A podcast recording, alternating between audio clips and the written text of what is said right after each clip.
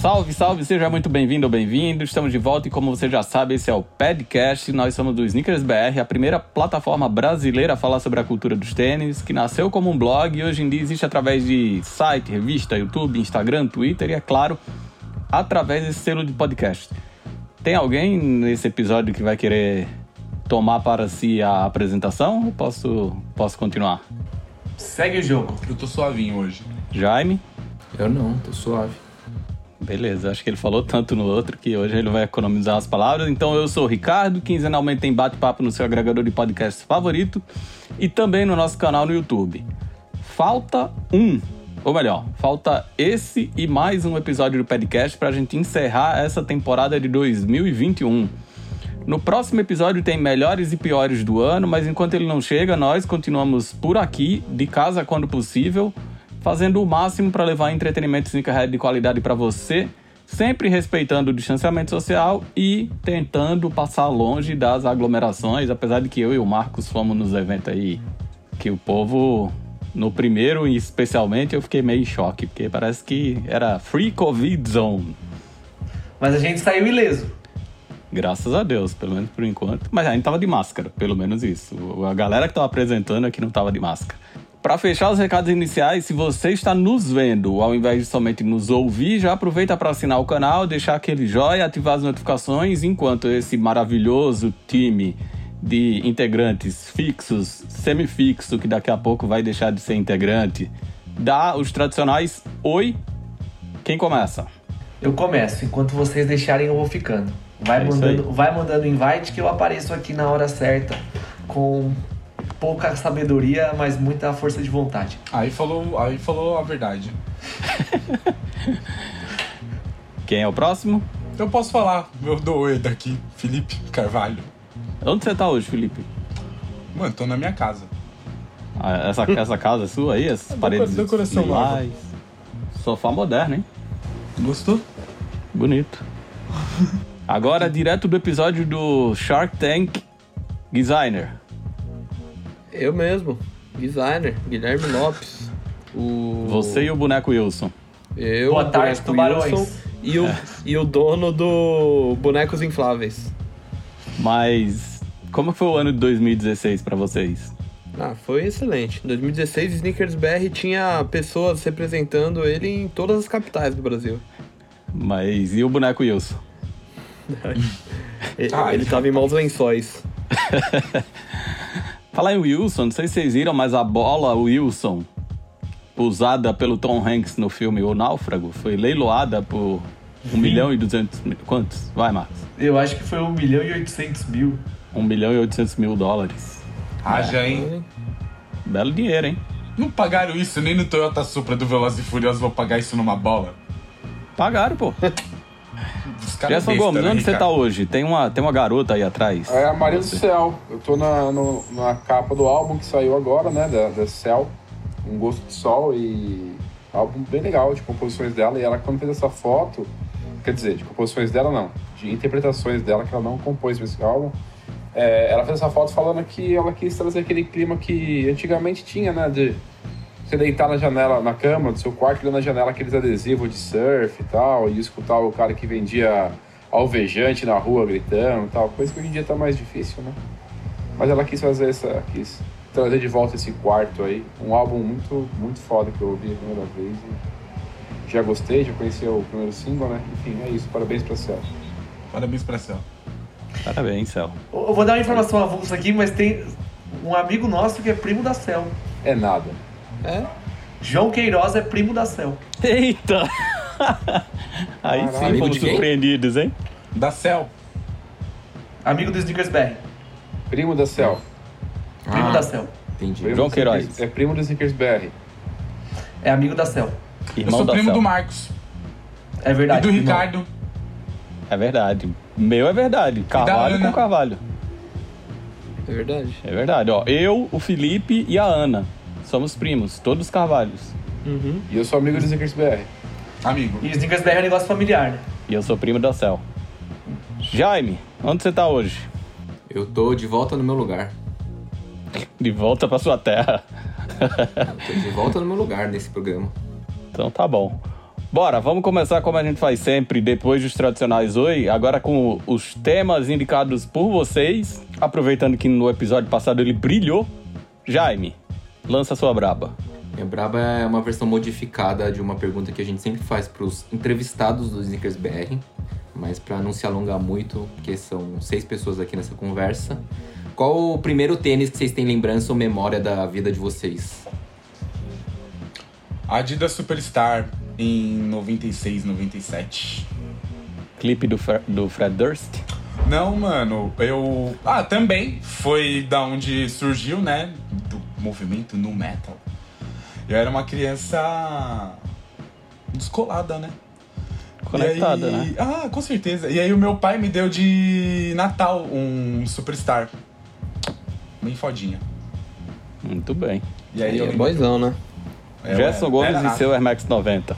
É, então, acho que é, o primeiro tênis que eu tive vontade de ter foi o Air Max 90, já falei isso em vários lugares diferentes. Então, pra você que tá ouvindo pela primeira vez essa história, o Air Max 90 foi o primeiro tênis que quando eu vi eu tive vontade de ter. Mas a resposta que eu ia dar era pra mudar um pouquinho. O primeiro tênis que eu tive consciência de que eu fui comprar e comprei o tênis que eu quis comprar, ao invés o tênis que minha mãe comprou pra mim, foi um Nike Air Odyssey. Você tem, você tem pronação? Que é isso? Não. É bagulho de, de falar? Achei que ele ia dar uma resposta É, então, atravessada. eu- eu- até eu achei, mas eu aguardei. não, não tem não, pergunta não, sincera. não ia ser. Não, eu não ia, eu não ia falar, tipo, tirar o Marcos, eu ia fazer uma piada de extremo mau gosto. Pronação é o Bolsonaro. Ah, se fosse, não tava destruindo tudo. Filha da puta. De- É, não deixa ele trabalhar, né? Nossa, Jaime, cala tua boca. Mentira, apagar. Vai, vai, Marcos, sua primeira memória. Eu acho que a gente já falou um pouco sobre isso, eu falei sobre chuteira, mas pra mudar um pouco da memória da chuteira. É eu falar, ah, o primeiro tênis que Não, eu não, lembro é o que o primeiro, é a Felipe me verdade. mostrou. Não é pra inventar alguma coisa. Não, não, porque é, pra- eu posso falar de chuteira? Ou posso falar de Fala do tênis? que você quiser. Que você Não, eu quero falar de tênis. Eu quero falar de tênis agora. Que é o Kicks Evolution, Evolution 2, que eu comprei na Marechal, em São Bernardo. Na época que Charlie Brown, eu chorão no céu. Não, chorão na terra e Deus no céu, pra mim, um jovem. Eu, nossa, Agora tá foi os dois foda. lá. E aí agora ficou sem chão, né? Chorão no céu e Deus no céu. Mas agora eu tenho proteção em dobro. É isso. Anjo da guarda tanto. Esse tênis era muito foda. Kicks Evolution 2. Nossa, era gigantão no pé. Eu era. Eu tinha. Não tinha nem 1,40m e andava com aquele tênis gigantesco. Não fazia sentido algum, mas eu me sentia muito conectado com a cultura do skate. Sem nunca ter subido no skate. Tem o nome isso, hein? Apropriação? Não, me nome diz disso é, Vir- Bom, o nome Zé. disso é, Vir- o nome disso é Virgil Abloh. É, Boneco Wilson, você.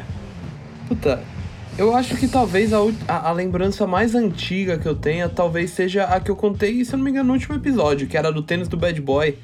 Que eu lembro de ter juntado um dinheirinho assim. Eu não sei quantos anos eu tinha, mas com certeza foi antes.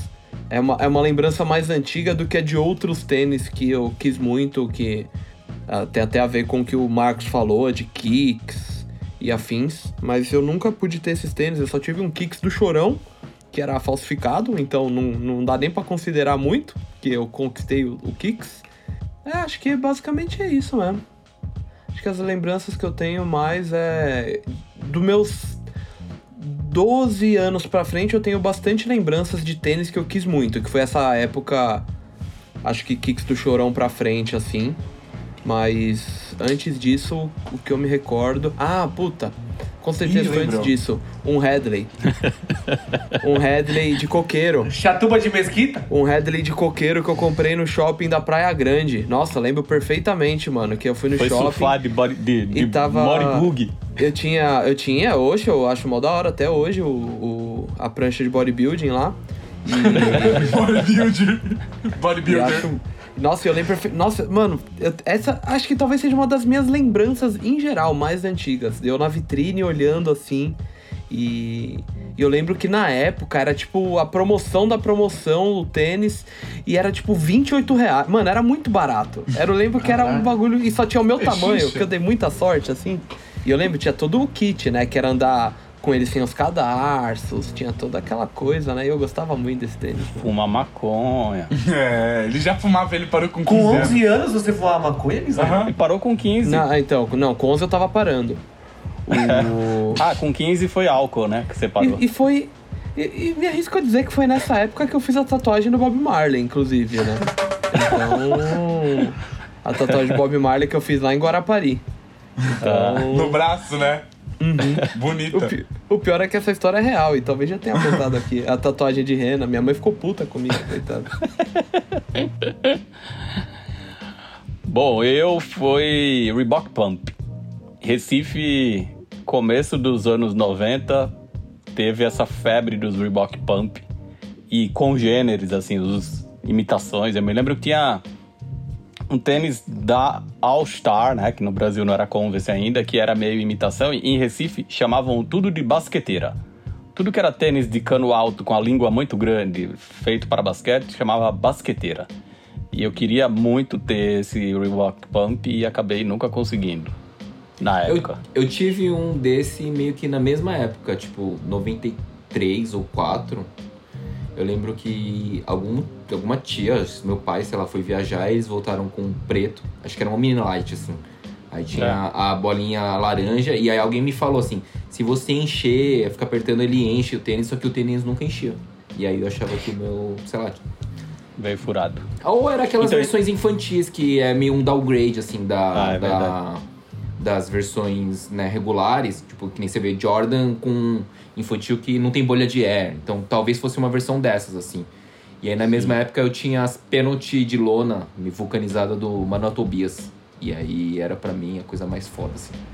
Manuel Tobias é meu conterrâneo, hein? Cinco anos. Eu achei que era seu Esse jogava. primo. É, isso que eu ia falar, primo. Não, ele é É, amigo do Zickersberg. É só. ele é primo da Cell. não, mas ele é meu conterrâneo real oficial. Mas. Mas conterrâneo Aí- Salgueiro? É, Caralho, velho. ele é de lá, pô. Aqui em Santo André tem um cara que chama é, Danilo Gentili. Ó que bosta. Bom também. É, mas em Recife teve. a- é, Nessa mesma época do- dos Reebok Pump, das basqueteiras, também usavam muito os, os Reebok. Como chama? Não é o Classic Leather, o outro meio. Baixinho assim pra GL baixo, né? 6000, sei lá, esse negócio assim, não é? É, que tinha o loguinho do R com as, com as folhinhas, com as folhagenzinhas assim do lado lateral, de couro branco. Ventilator. Então, se não é Não, não, não, classic não, ventil... não, não é tênis de, de runner, é, são esses court shoes, assim. É, um corte é alguma coisa. Esse foi febre, assim, no começo dos anos 90 em Recife, todo mundo tinha, todo mundo, todo mundo, porque foi logo meio que na virada do pro real, né? E aí, real, dólar, um a um por um. Então era parte do pack Disney. Primeira vez Star- na Disney, né? é, era moletom do Hard Rock da Planet Hollywood, Air Max 90 e esses Reebok Classic Quart alguma coisa. A vida era boa. Opa. Eu nem, eu nem vivi essa época, mas a vida devia ser boa. Você, Jaime, eu lembro do nosso clássico vídeo em que eu fiz a pergunta do... Eu acabei Qual de a falar sua primeira- das penalty do Manuel Não. Tobias. Não, então, mas no, meu, no vídeo clássico do Snickers BR foi assim... Qual a sua primeira memória de tênis? E a sua resposta foi... Chuteira. Então, mas ela sempre muda, porque às vezes eu lembro de umas coisas, esqueço de outras, então. Eu acho que essa é a mais, Não. mais antiga, assim, porque eu lembro que eu tinha 5, 6 anos, tava no pré-3 ali pra primeira série do primário, então. Acho que essa é a. E ó que fita, tipo, o designer falou, ai, talvez isso seja uma das minhas primeiras memórias. E aí, tipo, eu lembrei talvez de umas das minhas primeiras memórias que é muito ruim. Que tem a ver com shopping também, bagulho de vitrine, que foi quando meu pai foi comigo no banheiro do shopping ABC. A gente foi dar uma mijada, ele saiu. Eu achei que ele tivesse saído antes, mas meu pai não foi o responsável, né? Tipo. e aí, tipo, mano, eu saí correndo, atravessei o shopping assim, e a- a- já tava meio que fechando o shopping. Sabe quando as lojas estão fechadas, mas você tá ali dentro finalizando a sua compra? Mano, eu atravessei a, a vitrine da CBN assim, ó, pei! Caí pra dentro da loja de boas. Isso. Devia ter uns 3 anos de idade, menino míssel, fiquei conhecido. Eu, eu tenho umas histórias muito boas de, de aventuras no shopping. Uma delas era aquela época das bexigas com farinha dentro, sabe? Bexiga, é, bexiga ideia mesmo. é essa, porra? Que você fica. Enfim, fica apertando, E aí né? Pra fazer e bonequinhos. entra no avião, né, Guizar? Isso. Viaja. É, viaja, caga a bexiga, dá pro homem na esquina. A- al- alguma, algumas lembranças que eu tenho de, de, de pivete envolvem essas, essas coisas assim no shopping. Então, a primeira vez que eu engoli a bexiga. Mentira, na verdade, que eu tava brincando com a bexiga e ela estourou. Aí eu fiquei todo coberto. Uh, aí é perigoso, hein, rapaz, quando a bexiga estoura dentro. e... Ainda bem que estourou fora, né, Felipe? Porque às vezes quando estoura dentro, morre. Não, mano, fazer E é uma Ou faz neném, né? Pode ser Ah, também. É, é, verdade. também, né? Tem gente que absorve só e fica tudo bem. É. Engraçado Não, é que pô. em todos os casos era algo branco que tinha dentro, né? Mas enfim, é, e uma outra lembrança que uma vez estava indo Vocês tipo uma muito festa, idiotas, pelo algo do de Deus. tipo. E a gente parou numa Lepostiche, lembrando que a Lepostiche não patrocina esse programa, tá? Então, é, Você falou três vezes o nome só agora. É, mas se então é uma quiser- oportunidade E a gente entrou a pra pagar. comprar uma bolsa. Sei lá, minha mãe foi comprar alguma coisa, aí eu me debrucei, tipo, me apoiei no, no extintor. E o extintor não tava travado. Ai, puta, sujou toda a minha roupa e a gente meio atrasado pra ir pro compromisso. Ainda bem que sujou sua roupa e não a loja. Voltando, ah, também sujou, né? Mas com certeza. Aí voltamos pra cá, tive que me trocar, enfim. Bons tempos, viu? Bora, Marcos. Bom, a minha pergunta é relacionada ao Natal. Final do ano está chegando. Sei que muitos de vocês, não só no Natal, mas durante os últimos anos, presentearam entes queridos com tênis. E eu queria saber qual é o melhor presente que vocês já deram pra alguém. Meu Quando se coração. trata de tênis. Meu amor. Então, não. Me- É, rapaz, aí eu vou ficar sem resposta, Marcos. Porque você não falou que era tênis ali, eu tava pensando no meu amor, no meu carinho. Um abraço. É, que eu então. No Eu roteiro vou da falar tênis. o meu, tá? Vai É, ser falar bem do- bregão. Bem bregão piegas, mas eu vou falar o meu. Quando a gente fez o lanceiro, eu dei um par pro meu pai e um par pra minha mãe. Minha mãe nunca usou o dela, tá lá intacto até hoje, e é um muito raro, porque minha mãe calça 35. Então foram pouquíssimos nesse tamanho. Mas o meu pai calçou dele até moer. Mas assim, moer num nível e assim, o tênis começou pra ele era o calçado das ocasiões especiais. Então sempre que era alguma oca- ocasião especial que ele podia estar de tênis, obviamente, ele estava com ele. Depois virou o tênis do dia a dia. E depois virou o tênis que ele andava com o tênis no pé, o lixo pedia o tênis, assim, e ele não soltava esse tênis por nada.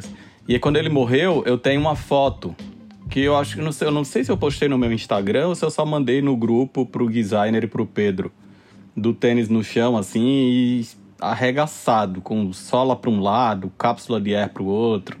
E meu irmão queria, porque queria colocar o tênis dentro do caixão para enterrar meu pai com ele. Eu falei, não, deixa, deixa esse tênis aí. E acho que foi o melhor presente que eu já dei para alguém, porque foi muito aproveitado. E é engraçado que meu pai sempre foi a pessoa que ele ganhava os presentes, e quanto mais ele gostava do presente, menos ele, ele usava. Porque ele ficava com dó de acabar. E o lanceiro, ele moeu. Mas isso significa que ele não gostava ou que ele gostava? Eu acho que ele gostou e teve coragem de usar. Espero que tenha sido isso, porque se ele não gostou, ele usou pra caralho. Achando... Fez valer. Não, ele gostou menos. sim, ele gostou. Vamos. É, espero va- também. fech- Tenha Ponto gostado. final, ele adorou. Qualquer coisa, de noite ele aparece pra você pra dizer se gostou. Meia-noite eu te conto. Quem mais? Mano, eu, eu tô Eu dei- pensando nesse bagulho, tipo, de Mano, presente. de... Então, de comprar tênis e dar de presente, eu acho que eu nunca fiz isso, assim. É... Event... Tipo, lá em casa, meus pais, ou meu pai, meus irmãos, eles castam tudo igual a mim. Então, tipo, sei lá, ganham os tênis, dou pra eles. Meu pai corre, então, tipo, ele tem vários ultra boosts. Mas de comprar, assim, acho que eu nunca, nunca presenteei alguém com Teve um tênis. tênis muito da hora que eu É encontrei no Outlet e dei pra minha mãe, eu lembrei agora. Posso falar? Fala Claro. Eu tô esperando. Não, é que eu Fala, achei que eu tinha atravessado o Jaime, só que ele tinha finalizado. Não, Quase. mas agora eu já finalizei. Ah, então é isso, Jaime. Obrigado por finalizar. É... Aí, sabe qual que é aquele Air Max Crap? Que a Sim. sola é crap, ele tem... Air Max One? Crap? Tinha nas Crap Sport Bras, né? né? Tipo, Sim, 100 sim. conto, 80 conto, lembra? Eu peguei nesse... Lá da José aí. Paulino, não é? O presente É. foi bom pra mim, foi bom pra ela. Ela amou e eu paguei mó barato. E mó achado. Ela nunca Ela caiu. quem? com Eu, eu perdi. Sua mãe? Nunca caiu? Mano, ela usou A até mãe, a soltar mãe, a, a mãe. sola. Que falavam que era um sabonete aquele tênis né, no pé. Mas qualquer solado daqueles lá, a maioria, tipo, mano. Na época, se você tá falando molhado. daquele Air Max que era branco, cinza e tinha sola crepe, Esse mesmo. na época eu ganhei dois dele, da Nike. E aí eu dei um pro meu irmão, que também usa o mesmo tamanho que eu. E meu irmão tinha posto de gasolina, né? Primeiro Ah, dia que ele você colocou no pé e foi no já. posto de gasolina com ele. Não, não é que escorregou, a sola derrete. A sola derrete. Com o vapor gasolina. da gasolina, aquele material da sola crepe, ela desintegra, assim. Desintegra do nada. Você vê o negócio, vai. pum, Caralho. E foi isso que aconteceu com o dele. Esse aí é o, tipo, é o, é o mau presente. É um péssimo presente. Não, é um mau uso de um bom presente, na verdade. É, acho que é só você estar tá ligado qual que é a sola e não frequentar posto de gasolina no dia que você tiver com esse tênis. É, isso vale para as Clarks, tá? Cara, eu, Aí dei, eu- eu... dei tênis pra muita gente já. Eu dei tênis. Eu dei um Flying Racer pra minha mãe, ela raramente usa. Putz, pro meu irmão já dei muito tênis da hora, assim. Não sei qual tênis mais legal que dei pro meu irmão. Pra minha irmã já dei tênis. Um Air Max 90 pra minha irmã, vai. Minha, minha namorada deu um tênis, é, foi um. Foi um, te- foi um não New Balance que ela teve depois de anos, que ela trabalhou muitos anos na New Balance. Pra minha filha eu dei o Dunk agora no aniversário dela que eu falei, então é da hora. Mas eu acho que o presente mais da hora de tênis Teve um dia que eu tava saindo da casa da minha mãe, parei no semáforo e tinha um moleque fazendo malabares lá. Aí ele falou, mano, você tem uma grana? Eu falei, velho, não tenho grana não, mas que número que você calça? Ele falou, 43. Eu Ganhou falei, na então, média. firmão, eu vou trazer um tênis pra você aí. Ele falou, ah, beleza. E aí eu peguei uma caixa de tênis aqui em casa, mano. Tipo, tipo vários, pares mesmo. E aí eu fechei a caixa e esse maluco nunca mais apareceu, mano, no semáforo. E eu fiquei com essa caixa no carro. Falei, eu vou ficar com essa porra aqui, porque um dia eu vou trombar esse maluco. Aí é, teve um dia que eu tava saindo e ele veio e, porra, de máscara, né? Tipo, nem sempre a gente vê bem a galera assim. Aí eu falei, mano, você é o cara que eu perguntei do tênis? Ele falou, sou sim. Ele falou, então para ali que eu vou te entregar. Ele falou, ah, firmão. Aí eu encostei do lado. Falei, porra, você sumiu? Ele falou, ah, eu tava estudando, por isso que eu não tava vindo aqui e tal. Eu falei, ah, beleza. Tá forte hoje? Ele falou, ah, tô. Falei, ah, firmeza então. Aí a hora que eu abri Tá a forte ca- hoje, toma um soco na cara. Pum! Aí abri, aí, a, abri a tampa do porta-mala, mano, e tirei a caixa de tênis maluco. Aí ele falou, moço, tem certeza? Eu falei, tem, mano. É, seu. Pega Acabei aí. de roubar ali no chão. Esse, valeu. esse menino era ninguém menos, ninguém mais do que o Ronnie Feig. Pode falar a verdade. Não era. Aí foi isso. Aí acho que esse foi o mais da hora, assim, do maluco que não esperava, tá ligado? E aí eu não tinha dinheiro pra dar pra ele, mas deu um montão de tênis. Boa. Bom presente. Olha que, ó, pra, pra minha garota, eu já dei vários. Desde, ah, desde que a gente começou a, a namorar, assim. Eu tenho um Air Max 90 e um 97 que ela gosta bastante até hoje. Tem um Chuck Sevens também que dei. Pra minha mãe já contei a história, né, de quando saiu a coleção da Vans do câncer de mama, que eu dei um pra minha mãe. Essa história é Um não, dei- nossa, não, foram três. É, não foi um só não, acho que foram três. Mais roupa, já Inclusive, dei... a mãe do designer é a melhor fabricante de figurinhas de toda a internet. Isso é verdade. Figurinha? Figurinha de, de WhatsApp. Stickers Ah. WhatsApp. Achei que tinha uma papelaria na sua casa aí. Não, a aí Ana, tem, sua aí na mãe. minha tem também, Exato. É. Aí, ah, dei o do Slipon do Simpsons pra minha mãe também, que ela queria, que eu falei durante a pandemia, que foi quando meu pai e minha irmã estavam infectados, estava um clima bem ruim na casa deles, aí eu dei o tênis pra ela ficar feliz. E o da Mulher Maravilha, a gente mandou algum pra ela? Não. Mandou, não mandou? Não? Não que eu lembre. Eu acho que não. Eu acho Eu que tinha a impressão de que a gente tinha recebido e tinha mandado pra ela. Porque, aos que não sabem, a mãe do designer é muito fã de Mulher Maravilha e Minions. também. E a mãe é fã de muitas do coisas. desenho, né? É, Minions, o desenho original. E... Sempre, sempre bom diferenciar. Bom, acho que é isso. Ah, fora coisas aí que nem o Gerson comentou, eu não sei se contei aqui do. do um pou- pouco tempo atrás que eu dei um, um tênis também pro, pro moleque que veio. Ah, entregador do, do iFood, assim. Mandei mensagem pro Felipe, falei, ô Felipe, você tem não sei o que pra mandar. Tinha que mandar umas caixas aqui de tênis que era pra gravar. Ô Felipe, pega um tênis 40 aí. Aí ele mandou um tênis 40, eu tinha pegado o WhatsApp do, do menino, porque ele tinha sido muito educado. E eu achei. Achei fofinho. Falei, eu vou dar um tênis pra esse rapaz. Os E- porteiros aqui do prédio também sempre fazem a festa todo fim de ano, né? A gente pega o que, o que fica do harém, coloca nas caixas, Zero manda harém. pra cá e todo mundo faz a festa. Mas o que foi engraçado desse, desse rapaz aí do iFood é que ele não tava com muita pressa. Eu fiquei até, porra, achei que ele ia ficar mó feliz. Acho que ele não fazia nem tanta questão. Coitado. Porque eu, eu tive que mandar mensagem pra cobrar ele. Falei, e aí, Demorou mano? Não vai vir 30 pegar, não, porra? Senão eu vou dar pra outra pessoa. Ele, não, vou. Aí veio, tipo, em meia hora ele tava aqui. Aí ele pegou, mandou foto com ele no pé, agradeceu pra caramba. Aproveita que você contou sua história aí, então, e lança o seu tema. Meu tema é uma mensagem. Peraí, o Marcos respondeu? Não, eu ia falar, mas Ah, você já desculpa. seguiu. Não, foi mal. Vai. Não, então fala O meu, o, o meu tem dois. Um foi que eu até só consegui esse presente mais uma vez com a ajuda do meu amigo Jaime, que no aniversário da minha namorada eu mandei fazer um Nike ID especial pra ela com cores, nomes, solado. Ah, que fofo. E aí na caixa veio escrito Nike ID é, by Jaime. Aí eu tive que tirar a etiqueta e dar pra ela sem a etiqueta do nome do Jaime. Mas ela adorou, é um, é um ótimo presente. Demorou meses, eu tive que me programar. E eu tive que tomar a decisão antes da gente começar a namorar, porque não ia chegar a tempo. Aí eu- Eita, eu, eu, joguei. conheço uma história de um cara que Eu- eu fez isso falar, e eu- enquanto o tênis chegava, ele tomou um pé na bunda. Eu joguei a lança e acreditei que ela ia cair no lugar certo. E a segunda é, o meu pai, ele se, se apaixonou pelo meu sock dart. Ele, até hoje ele pergunta, meu, não vai lançar esse tênis de novo? Eu não quero que você me dê, eu quero comprar. Porque pra ele é, é, é similar a um tênis que ele pode usar no trabalho, tipo meio social, casual, assim. E é muito confortável. Caralho, e aí, o tênis é hoje- literalmente uma meia. Como assim, mano?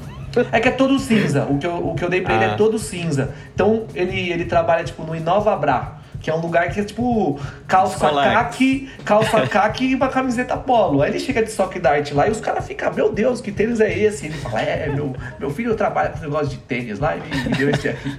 Se ele tiver que explicar o seu trabalho, ele não vai saber, né? Mas ele fala, ele trabalha com aquele negócio de internet, de tênis aí. Não, nem eu sei explicar, imagina ele, coitado. Ah, sabe. Faz blog.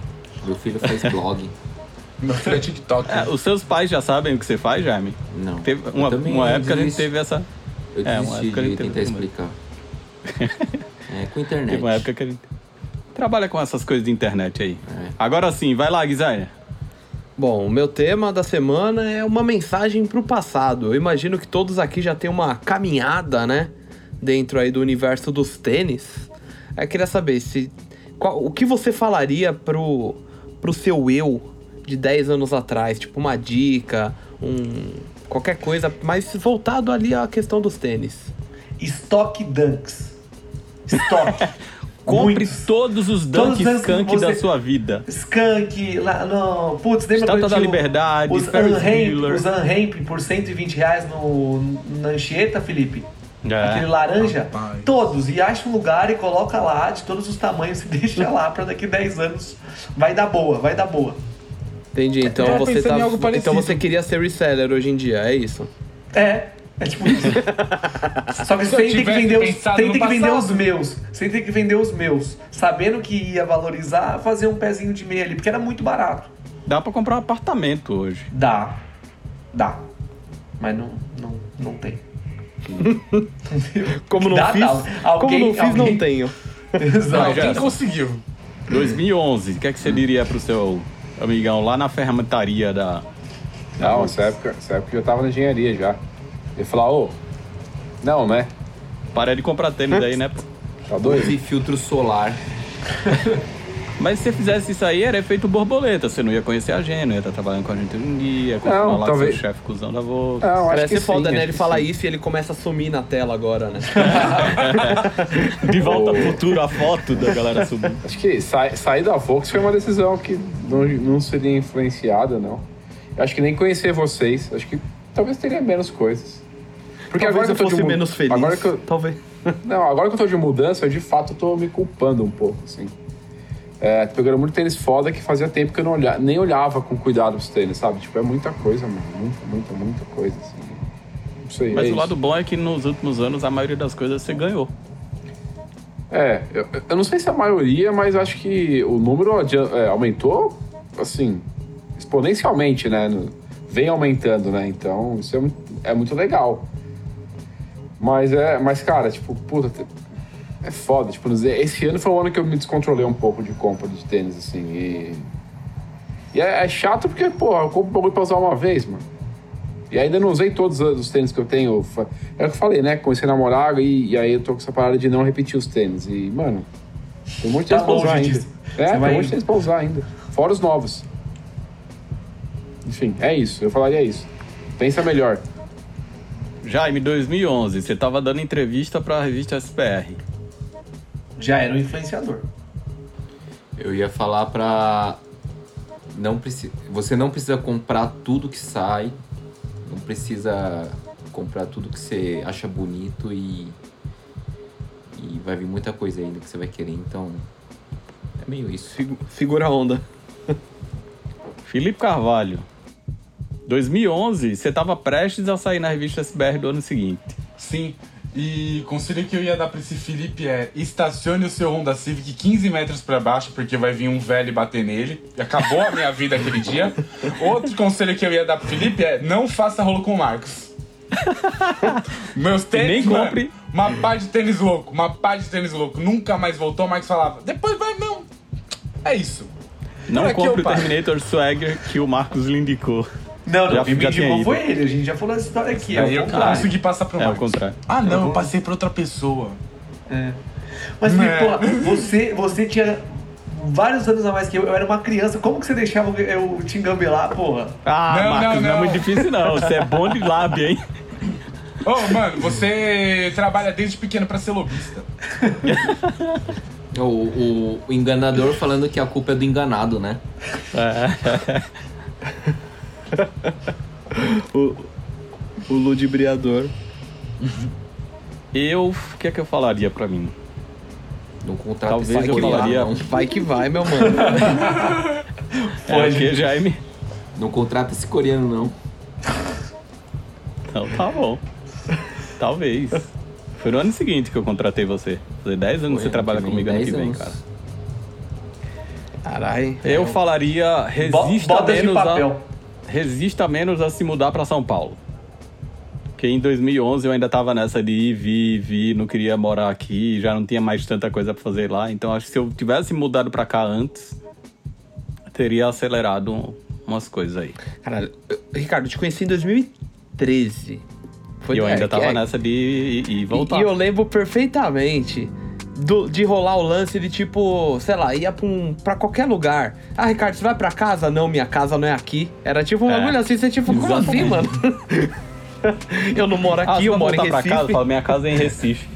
é, resisti muito à ideia de que minha casa era em São Paulo. Tá vendo? Agora mora aqui no nosso coração. É, exatamente. Olha aí.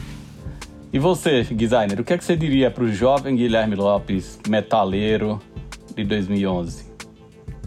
Não era tão metaleiro. Ah, não sei, na época. Acho que eu nunca fiz metaleiro, é uma coisa meio ruim. Mas enfim. É.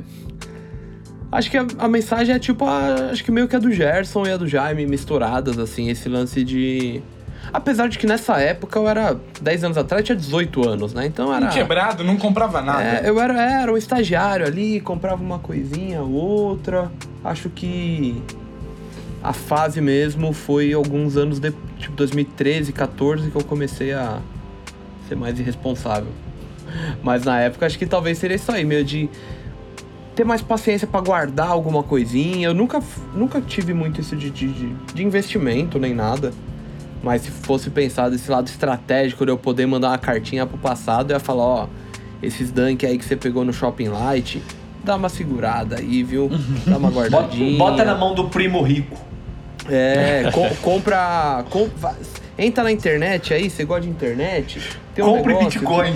Tem um negócio que chama Bitcoin. Coloca um real lá, compra um real. Só Compra isso. gasolina, caralho. Compra gasolina. Isso compra é, gasolina. você falou gasolina. Ô, eu Gui, eu, acho que eu ia falar pros meus 10 anos. Compre Bitcoin, guarda no pendrive e. Putz. Mantenha-se vivo. Compre Bitcoin, guarde num barril de gasolina e fique a pessoa mais E rica do, use um do tênis Brasil. de sola crepe perto dele. É isso. Aham.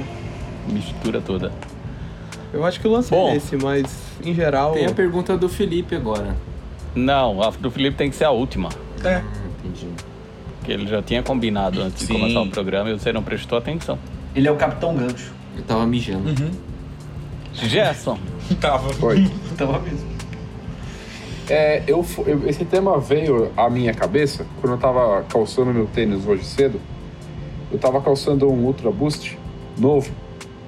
E aí eu coloquei ele sem meia, porque eu só ia fazer um rolezinho ali rapidinho tal, de dois, três minutos. E aí eu falei, porra, esse tênis é gostoso de colocar sem meia. Essa palmilha é da hora, o material por dentro que é gostoso. E aí me veio uma lembrança de muitos anos atrás, de mais de década atrás, quando Tomar cuidado com o que eu vou falar aqui pra não dar um expose. Mas quando usaram o meu tênis sem me falar. E aí eu peguei meu tênis, a palmilha tava amassada de uma forma diferente. Eu falei, filho da puta. E aí minha pergunta é essa: vocês já emprestaram tênis pra alguém? Ou pegaram tênis emprestado? Ah, o Marcos e o Felipe, claro, né? Sim. Já, É, já, já. Tá respondido, sim. Sim. Troca-troca de É, tênis. fica falar Porque- muito troca-troca. Porque pegar uma palmilha amassada com um pé que não é o seu pé é péssimo, né? É muito frustrante. Mas eu tinha que higienizar o tênis umas três vezes antes, menino, depois que o Marcos usava. Talquinho. Ai, que mentira! Meu pé não é Nossa. pedido. Não, não é não. Eu já peguei Marcos. tênis emprestado e eu já emprestei, mas não pra usar. Pra fazer evento. Ah, já também. Oi, Jaime. Mas pra usar, não, não. eu ia falar que eu já ouvi de umas três pessoas que conviveram com você que falaram que o chulé que você deixa por onde você anda descalço é sinistro, sim. Três pessoas que conviveram comigo. Felipe, Mas eu não vou citar nomes aqui. o G Isso e não é- o Cana. O Cana nunca viveu comigo, mas tudo bem. Nem eu vivi É. tanto com o Marcos assim, mas sei do cheiro. O Marcos ficou triste agora. Patrocínio Tênis Pé Ó, Baruel. Mas não, é, então. não tem cheiro, não tem, como eu, não tem como eu colocar na câmera o meu pé agora e mostrar pra vocês o cheiro da minha meia colorida, mas ela tá ok. É que tá, seu nariz já tá acostumado. Mas tem um camarada nosso que, que tem um, um esquema bom pra matar o bichinho do chulé. É que agora eu não vou lembrar aqui de cabeça, mas eu te mando depois no Instagram ou no WhatsApp. Aquele banho com soda cáustica? Não, não é cortar o pé fora também. É um, é um bagulho que mata o, a parada do chulé mesmo, mano. É do Renan, eu esqueci o nome da empresa. Visto Bill. Visto Bill. Pau. É isso aí, mano. Tá, obrigado, mas eu não preciso. Precisa assim, Marcos. O primeiro passo é aceitar. Se as pessoas Doze falam. passos. Olha o que, olha que virou isso aqui, cara. Programa do, do, do 12 Passos. Porra. Alguém mais quer se manifestar? Já pegou tênis emprestado? Já emprestou, Jaime? Guilherme. Então, Em- Emprestar, eu acho que nunca faria isso, porque eu já vi histórias de pessoas que emprestaram tênis, o tênis voltou fedendo, e aí parece que esse fedor foi pro pé da pessoa e aí infestou os outros tênis da pessoa que emprestou o primeiro tênis. Então, eu sempre É um tive um vírus, né? trauma. Hã? É um vírus. É, é uma bactéria que se espalha, né? Igual Sim. É bactéria. É, Sim. Isso aí. então eu, eu acho que. Eu acho que eu já peguei emprestado. Emprestar, eu acho que não. Eu acho que eu peguei emprestado um DVS do, do amigo meu. Eu, eu, eu tenho essa. Então, não, era porque era da hora mesmo e eu não tinha condição de ter um tênis daquele. E acho que ele tinha ido dormir em casa e em algum momento depois. Ele tava com esse tênis e em algum momento eu falei, ô, empresta aí, sem maldade. Mas eu posso estar viajando. Talvez não- isso nunca tenha acontecido. Como diria um amigo meu, foi mal, tava doidão. Ué, Teve uma época ser. que eu também fiquei nessa aí, o tênis de skate com um, com um amigo que era bem amigo meu. Não é mais tão amigo meu, mas ainda tenho contato com ele. E aí eu troquei com ele um DVS por um Lakai. A gente ficou com os tênis emprestados um tempo. Eu tenho um irmão mais novo que calça o mesmo número que eu. E ele tá no... Pega seus tênis emprestados sem pedir. Exatamente. Então, entre eu e meu pai, às vezes quando meu, eu- meu pai calça o mesmo tamanho que eu, aí eventualmente já rolou de tipo, ah, vou colocar o, o seu tênis que tá ali na porta, beleza? Que eu vou sair, vou não sei aonde. Ou algo do tipo, mas. Um empréstimo assim, não. é- A única lembrança que eu tenho é essa que talvez já tenha pelo menos uns 15 anos, se é que ela de fato é uma lembrança e não uma criação da minha cabeça. Imagina seu pai indo no supermercado com aquele Insta Pump Fury que você tem colorido, um pé de- diferente do outro. Isso ia ser fera. Isso ia ser bem da hora, viu? Ah, meu pai, um dos tênis que eu mais vejo meu pai usando e que me surpreende, porque eu acho que eu levei pra casa dos meus pais meio que pra doação, se bobear. É, os X Flux, daquela, da, da época quando saíram mesmo, que tinha uns que era bem fluorescente, e eu tinha o laranja. E. Acho que é o laranja. E meu pai usa até hoje, tipo. E, meu pai não é um cara descoladão assim. Eu acho engraçado que ele gosta muito. Isso é engraçado. Fala assim do Rubinho, ele é descoladão, sim. Não, não. Fala, Gerson, que você ia. Não, que eu coloquei esses dias esse Step Up Fury do Baixa Six. E aí eu fui por casa dos meus pais, eu tirei o tênis. Aí minha mãe chegou, ela olhou. Minha mãe sempre gosta de pegar meus tênis e olhar com detalhe e tal. Esse ela olhou meio de longe assim e, e nem foi perto. Aí eu vi na hora. Falei, e aí, o Com que, medo que de foi? morder. Ela falou, é, esse é feio, né? Eu falei, feio? É, atrás, ele tem uns spikes atrás, né? Ela falou, atrás tem esses negócios aí, meio de rock, né? De rock não, de metal, de metaleiro, né? Aí seu pai falando, dito o quê? meu pai? É um tênis de maconheiro. Isso é um tênis de maconheiro, vagabundo. Ô filho, eu achava que eu podia confiar em você, olha que decepção.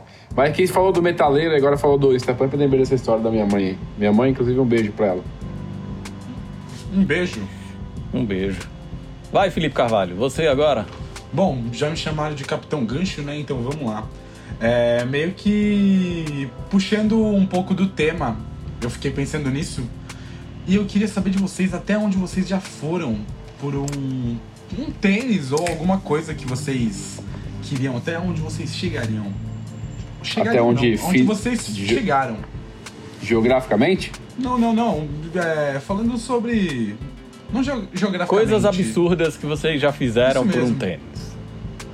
O ano era 2009. Eu estava no primeiro colegial e eu ganhava 20 re- reais por dia para almoçar. Porque a minha escola tinha aula de manhã e à tarde. Chegou 20 reais por dia era bom, hein? Era bom, mano. dava pra, dava pra almoçar, dava pra ir lanchar à tarde de novo. Então, era tipo 20 reais, era 12 reais o almoço no self-service, no Que Delice, quem é do centro, quem é de Santo André conhece o Que Delice, no shopping.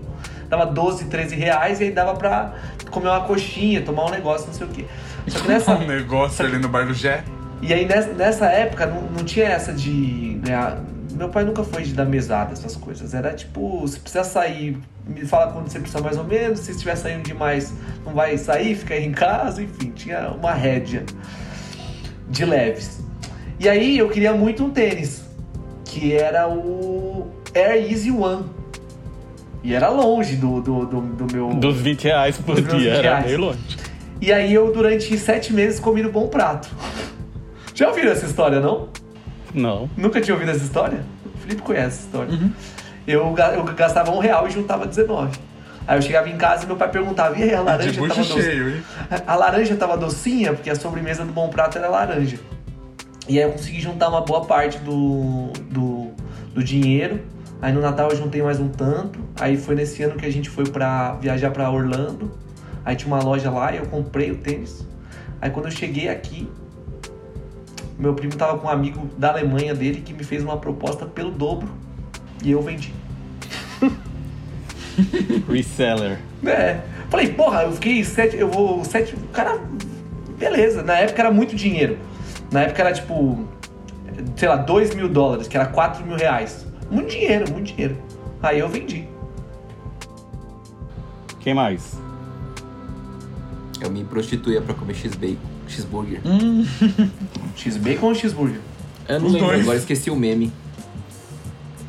Cheeseburger. Ah, acho que o meu no máximo foi dormir na calçada. É... Ah, teve uma vez que eu esfaqueei um moleque na fila pra conseguir entrar no lugar dele. Mas. Esse cara virou presidente depois. foi. Teve uma vez que eu pedi pra minha mãe ir pra uma fila no Bom Retiro. Essas histórias não tá aprendendo quanto. foi Acho que as minhas, as minhas histórias envolvem dormir fora de casa, né? Dormir na rua e dormir no aeroporto. E pegar avião, né? É, também. É.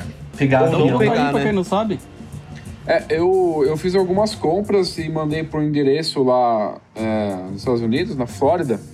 E ao invés de, de mandar vir pro Brasil os, os calçados, eu preferi ir lá buscar. Porque como meu irmão trabalha numa companhia aérea, eu tenho a facilidade de ser cadastrado como companheiro dele. E eu pago bem baratinho pra viajar. E aí. Aí vai de copiloto. Oi? Vai de copiloto do seu irmão, É, tipo isso. na boleia. Aí, pior que não, pior que uma delas eu fui de business. Fui e voltei. Aí, Olha hein? só. Que pra caralho. Show, hein? Mas se Cara. fosse, tipo, seu irmão é o piloto e ele te chamasse pra de copiloto, seria bem louco também, né? Nossa. Tipo, ô Gerson, vamos puxar essa carga aí hoje. Porque na cabine, né?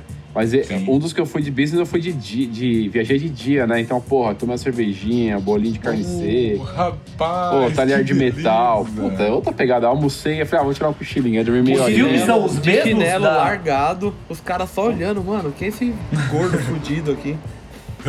Os filmes Ô, e séries são os mesmos do que da, da classe Da econômica? Eu não sei porque eu não conheço o cardápio da econômica, né?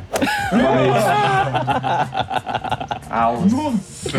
Não, eu tô zoando, eu não sei. Deve ser a Snob, mesma snob, coisa, snob. só que numa tela maior.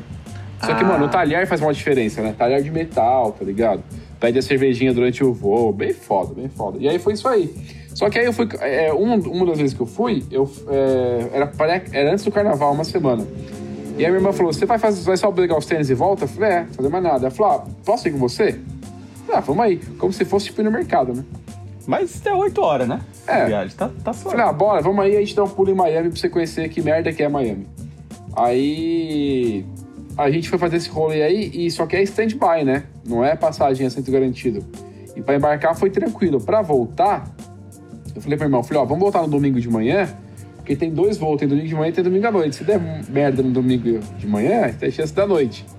Aí na hora que a menina chamou, ela falou, Gerson, eu fui, ela falou, ó, seu assento é tal, eu falei, não, mas eu junto com a minha irmã aqui.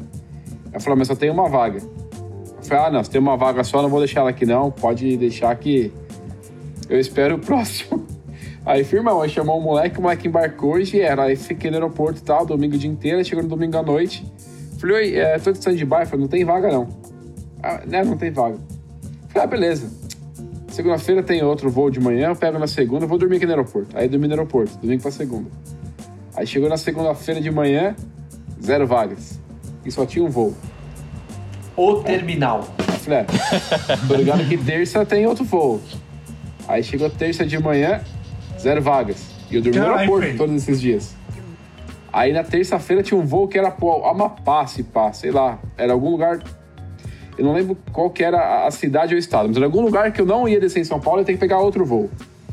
E aí eu falei, beleza, eu vou pra esse. A menina falou, mas esse não pode. Por algum motivo não podia. E minha irmã também trabalhava em companhia aérea. Só que outra. Aí ela falou, ó, faz o seguinte, eu vou ligar pros caras do meu trampo pra ver. Isso era terça-feira já. Aí na terça-feira, eu, ela conseguiu um voo pra ela em Miami. E eu não. O resumo é que o Gerson está nesse momento gravando de Miami o podcast. Desde 2017. Não, aí eu tenho coisas a adicionar a essa história. Tem. Além dos tênis, o Gerson teve a ideia de vou vender meu computador e meu celular, que já que eu tô indo viajar, eu compro um computador e um celular novos. E ele fez isso. E aí Porém- ele preso, ele preso no aeroporto, no terminal, sem computador e sem celular, ou com o computador e com o celular novos, que não tinha os backups, as coisas lá, e ele não tinha como se comunicar com as pessoas. Ele não tinha como se logar no, no Facebook, sei lá, do que era. É, porque era, aí na- era, no- era bagulho de dois, dois sinais, né? Dois. Era a verificação de dois fatores. Isso. E eu tava sem o meu celular, que meu chip tava no Brasil. E aí ele ligava o computador e não conseguia se logar porque ele mandava os dois fatores e não, não conseguia receber do celular. Isso já era tipo quarta-feira, né? Era, quarta tarde. Aí ele me mandou mensagem e falou: "Ô, mano, você consegue me ajudar? Eu vou. Se loga na minha conta, eu vou. Vamos fazer os dois fatores, eu mando o código pra você, você me diz o código pra eu conseguir me logar daqui. O nome disso é confiança, hein? É. Essa história ela tem requinte de crueldade. Porque chegou em Miami, a minha irmã conseguiu embarcar no primeiro. Eu não. Eu fiquei esperando. E ela foi por outra companhia. E aí, nessa companhia que eu cheguei, o primeiro voo tava cheio também. Aí eu já tava, mano, eu, eu queria chorar, velho. Eu, eu tava no desespero completo. Aí o segundo voo eu consegui embarcar. Porém, na hora que a gente chegou, pra, a gente ia pegar o busão aqui em, Con- em Congonhas pra Campinas pra pegar o voo de Campinas. Só que chegou, minha irmã atrasou e chegou na hora o busão tinha passado. Então eu fui de carro até Campinas. Mas o meu voo de volta foi pra Guarulhos. E o carro tava em E Campinas. o carro tava em Campinas. Mano, olha. Que tênis você foi pegar lá, Gerson? Ah, foram alguns, hein? Jordan 1 da Fragment. Jordan 1 eles. da Então só isso Fragment. já pagou o rolê. É, Easy 700, Wave Runner, pra mim pro meu irmão. Ah, teve a Nemesis daqui.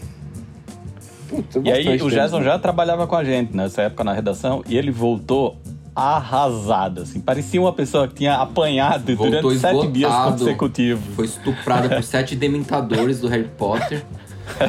E aí uma das coisas, uma das É, coisas mais legais foi uma rodinha de conversa que teve em Miami, que eram três caras conversando, um falava em português, um falava em espanhol e o outro falava inglês. E todos se entendiam e davam risada do assunto. Era a Torre de Babel ali. O Terminal. O, o. Tom Hanks estava no meio dessa conversa. É, eu não assisti esse filme, então não posso nem Ah. comparar. Isso é que é loucura por tênis. Acho que depois dessa ninguém fez nada nem parecido. Nada parecido. Podemos ir pro tema principal? Oba. Bora. Por favor. Bora.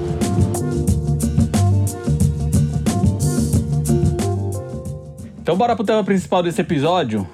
Por sugestão do nosso amigo Felipe Carvalho, a gente vai falar sobre idolatria e fanatismo. Na semana anterior dessa que a gente tá gravando o podcast 19, o mundo pop foi tomado por duas grandes tragédias bem importantes, né? Lá, aqui no Brasil, teve a perda prematura da cantora Marília Mendonça e mais quatro integrantes do seu voo particular. E nos Estados Unidos, a morte de oito jovens durante o show do rapper Travis Scott no seu festival Astro World.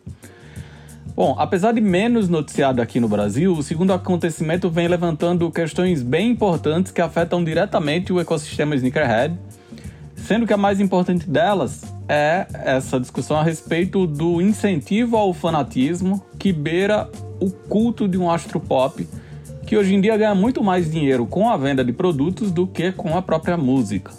As investigações do que aconteceu de fato no show continuam acontecendo, mas a imprensa internacional já tratou de questionar o verdadeiro papel dos ídolos na educação dessa novíssima geração, para além desse consumo desenfreado. É camiseta que, se- esgota no mesmo momento, tênis que é revendido por milhares de dólares e até batata frita sendo revendida meses depois de comprada nas páginas do eBay.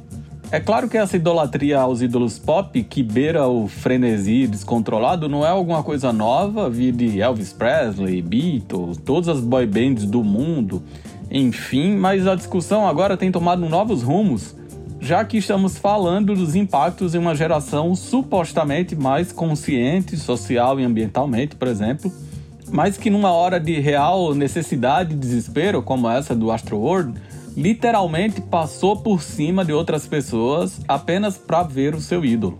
Assim como é capaz de causar tumultos enormes para comprar um tênis e fazer sucesso nas redes sociais ou somente para fazer dinheiro na revenda.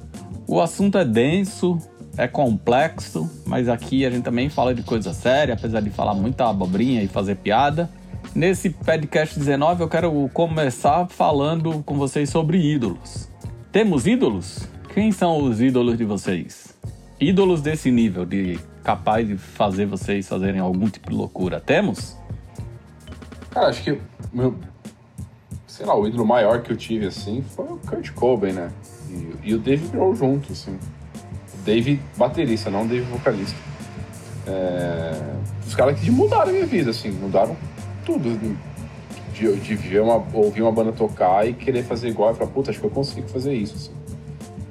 E, e foram caras que, que direcionaram muitos dos meus anos de adolescência, assim, numa época que de pré-internet até começo de internet, de ter que comprar revista, de buscar informação era muito difícil, então de pesquisar mesmo, de aí de começar a comprar álbum pirata, a- sabe, tipo, Galeria do Rock, essas paradas, assim.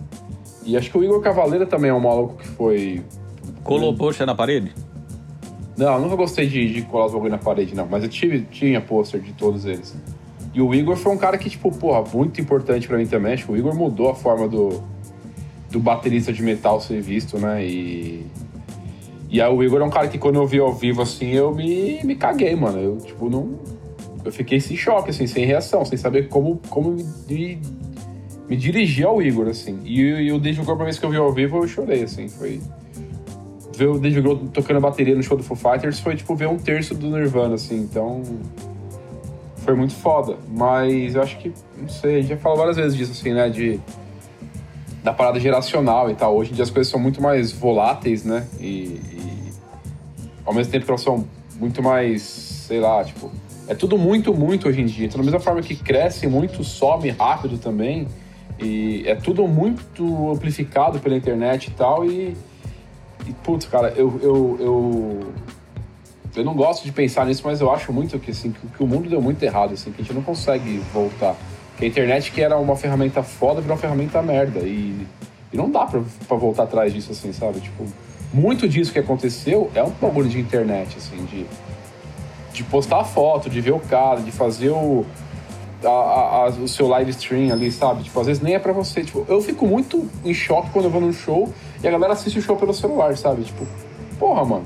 Aí você olha no YouTube qualquer hora e assiste, tá ali pra, pra sentir a parada ao vivo, sabe? Pra ver no palco, pra desmistificar o artista e ver o ser humano fazendo a apresentação dele, assim. E não sei, mano, tipo, eu vejo muito com a minha filha também, né? Que, tipo, fez 12 anos agora, que tá nessa efervescência de pré-adolescência e tal. E internet, TikTok, essas paradas assim que, mano, tipo. De ver, tipo, influencers que você olha, beleza, esse maluco é um influencer, tá? Ele é uma pessoa que tem certa relevância hoje. E qual que é a especialidade da pessoa? É tirar foto na frente do espelho, mano. É fazer selfie, sabe? Tipo, é dancinha no TikTok. Mano, tipo, os bagulhos estão muito vazio e muito grande ao mesmo tempo, assim. É isso que eu acho que, tipo, não dá pra voltar atrás disso. Marcos, que tava aí concordando o tempo inteiro, tem ídolos? Tem ídolos, vários. A Maria Eu- eu- Rita, sua ídola. Eu, eu sou. Eu sou. Eu sou do tipo muito. Ah, não sei. Qu- Quando eu gosto das coisas, eu perco a mão, assim. Tipo, começo a gostar muito. É, eu tenho vários ídolos, assim, mas nu- nu- nunca. Mas eles, eles chegam. Eu acho que talvez a forma com que eu me relacione com a palavra ídolo seja. Não seja uma coisa inalcançável, alguém que eu tenho medo, que minhas pernas tremem. Tipo, é alguém que eu admiro o trabalho pra caralho e beleza. Mas você assim. encontrasse o Jamiroquai.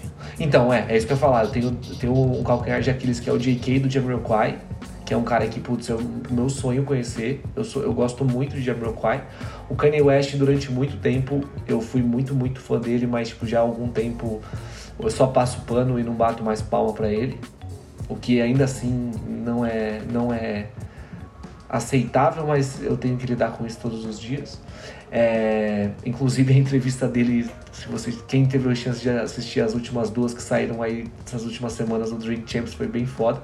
Enfim, é, mas eu tenho vários, eu tenho vários, tipo de música, de mas eles meio que são passageiros, eles têm os seus momentos de auge e depois eles ficam na minha vida ali, aí eu ouço o negócio, aí eles voltam. Mas é nada parecido com o que aconteceu ali, nada parecido com o que acontece. Aconteceu no caso, acho que é o tema principal aqui do Travis Scott, da galera ser maluca, de chorar por alguém, de, de fazer uma loucura, de Isso a chegar gente até. já viu desde sempre, né? Tinha vídeo do Michael Jackson. Eu me lembro muito disso, dos, das propagandas da Pepsi, do Michael Jackson no Japão. E o povo japonês, que normalmente é conhecido por ser comedido, meio que se desesperando.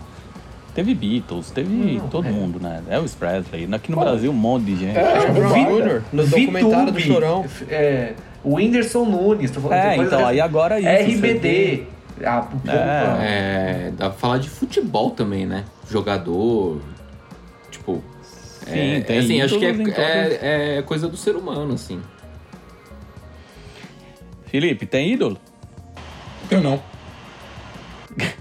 Designer também falou que não tem. Jaime, tem ídolo? Não nesse nível, assim. Tem, tipo, as pessoas que você. Mas você curte, trampo, tá acha da ligado? hora que você curte, mas não tem nada de. É. Nossa, vamos ver mundos e fundos e se desesperar e. Tipo, nada assim. Que nem. é, tipo, tem aquelas histórias, né? Ah, eu não quero. Tipo, que nem, sei lá. O cara que tem um ídolo e aí, quando tem a oportunidade de chegar perto dessa pessoa, fala: Não, não vou chegar porque é, tem medo de se decepcionar, ou sei lá, né? Tem, tem esse lance.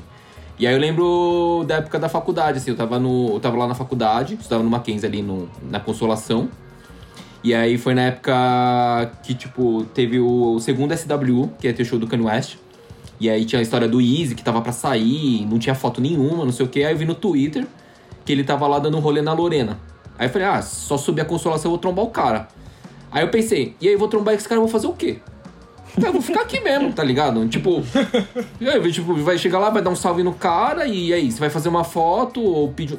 Tipo, até uma foto, assim, o que que. O que que uma, uma foto, pra mim, pelo menos, tipo, uma foto com uma pessoa, ou que seja, assim, não tem. não significa nada, assim, tipo, um autógrafo, sei lá, um pedaço de papel aonde.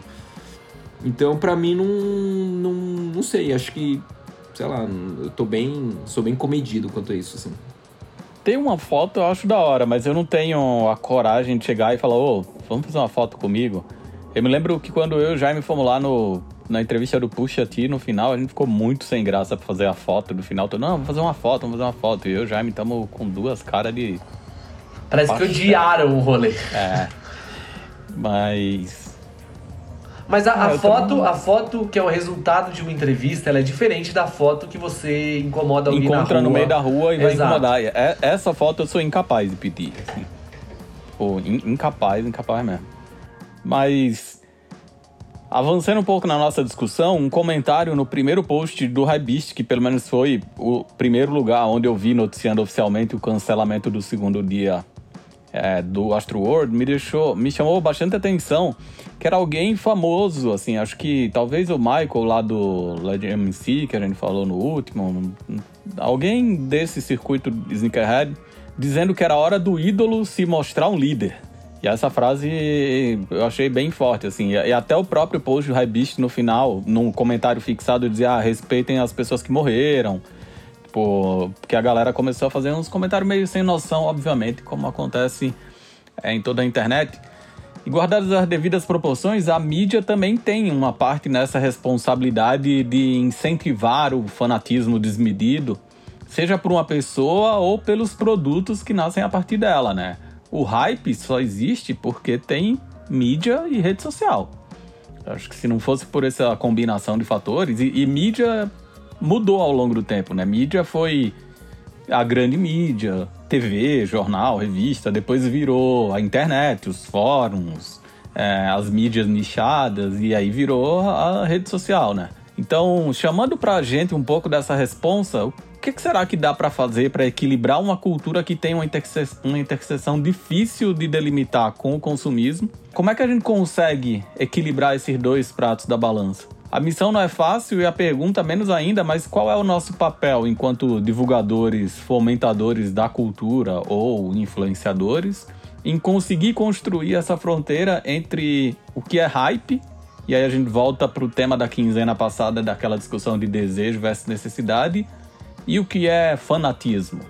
Como é que a gente consegue cons- continuar falando de cultura sneaker e cultura streetwear sem incentivar o fanatismo ou o consumismo desmedido? Não é um- uma tarefa fácil, mas pode falar, Gui. Não, não, uma coisa que eu sempre bato muito numa tecla é. Que, que eu entendo. Todo mundo gosta de ter identificação com um grupo, né? Tem esse lance de fazer parte e tal. É, mas o que eu sempre. Tô lendo um livro de psicologia que fala isso, né? Acima de tudo, o ser humano quer ser aceito. Então, o, o ser humano hoje, depois de milhões de anos de evolução, ele só faz sentido numa- em, em sociedade, em grupo. Então é natural que a gente queira se enquadrar, assim. Mas o lance de. Disso de, de querer ser muito especial, esse lance de se sentir muito especial e de querer tornar alguém muito especial. Então, as pessoas querer ter muito tênis, colecionar tênis, comprar tênis com esse intuito de tipo, não, porque eu quero ser um colecionador, porque eu quero ser o cara que é conhecido por ser um colecionador. Ou Isso- conhecido por ser o colecionador de tal coisa. É, então, tipo, isso por gera ser o maior essas paradas. especialista nisso e se frustrar por não ter esse reconhecimento, né? É Exato, tipo, as pessoas fazem isso meio que esperando algo em, em- em troca. E eu sempre bato muito nessa tecla de tipo. Cara, da gente ter o pé no chão, tá ligado? De até nós, que nem. Nós somos muito mais, entre aspas, famosos do que uma pessoa normal. A gente se expõe aqui no YouTube, no podcast, nas mídias, em evento. E tem muita gente que nos coloca meio que num, num patamar, tipo, nossa, caralho. E realmente, a gente às vezes fez algo, coisas que são muito mais relevantes para aquilo que você gosta do que outras pessoas. Mas a gente é uma pessoa normal, é nosso trampo, é nosso sabe? É. Mas acho que Somos- além disso aí, eu, é, é o nosso papel, assim, acho que apesar da banalização da palavra influenciador, não dá para negar que a gente exerce influência em determinadas pessoas. Uhum. Seja como mídia, seja como pessoas que aparecem aqui nesse podcast, ou Marcos no Nerd, o Gerson e o Guilherme apresentando os reviews, o Felipe também quando apresentava, até o Jaime, que tem a legião de pessoas que são fãs dele, apesar dos outros que criticam, eu a mesma coisa. É, não dá pra negar esse poder de influência que, quando você se torna uma voz de alguma coisa, você tem, né? Uhum. Como é que administra isso? Não, com certeza. Falando de uma cultura que tem a ver com consumo, porque é é uma coisa que a gente já falou aqui em outros episódios. Se tivesse tanto tênis quanto a vontade que as pessoas têm de consumir, o desejo diminuiria. Uhum. Logo, o hype morreria, né? O Virgil Abloh, tão amado por vocês, há alguns anos atrás, falou que o commodity mais valioso dessa geração é o hype. Que é uma coisa intangível, que você não consegue apalpar o hype, que tem uma receitinha, mas que não é necessariamente infalível, mas que vale muito, né? É, Você lança um abridor de garrafa só porque ele tem uma marca X ou porque ele é assinado por alguém Y e ele tem uma oferta muito menor do que a demanda, provavelmente ele vai se tornar um item muito mais valioso do que seria um abridor de lata comum. O tijolo da Supreme é um bom exemplo disso. É, eu acho que tem duas coisas que tem como levar em pau, tem como levar em consideração, que são importantes levar em consideração. A primeira é isso que está acontecendo aqui, é a autocrítica. É qualquer mídia que trabalha com, com cultura que tem a ver com consumismo, é, qualquer tipo de mídia especializada envolvida em algum assunto, ter, saber que não está fazendo tudo certo durante todo o tempo e saber que estamos envolvidos no mercado ou numa sociedade que tem algum tipo de- de vai ter algum tipo de efeito colateral. Então acho que essa autocrítica é, que não é não acontece aqui só hoje, acho que acontece internamente tanto dos nossos papos quanto em outros episódios, em outros formatos do Sneakers BR. Tipo, ah, putz, isso aqui será que é legal mesmo? Será que isso aqui é só. Isso aqui é- a gente gosta ou isso aqui é hype? O que, que vocês acham? É, só para exemplificar rapidão, sem querer interromper, mas já interrompendo, a gente tem muito cuidado, por exemplo, com as pessoas que a gente eleva, né? Com os personagens que a gente eleva nas nossas plataformas, na revista, no site.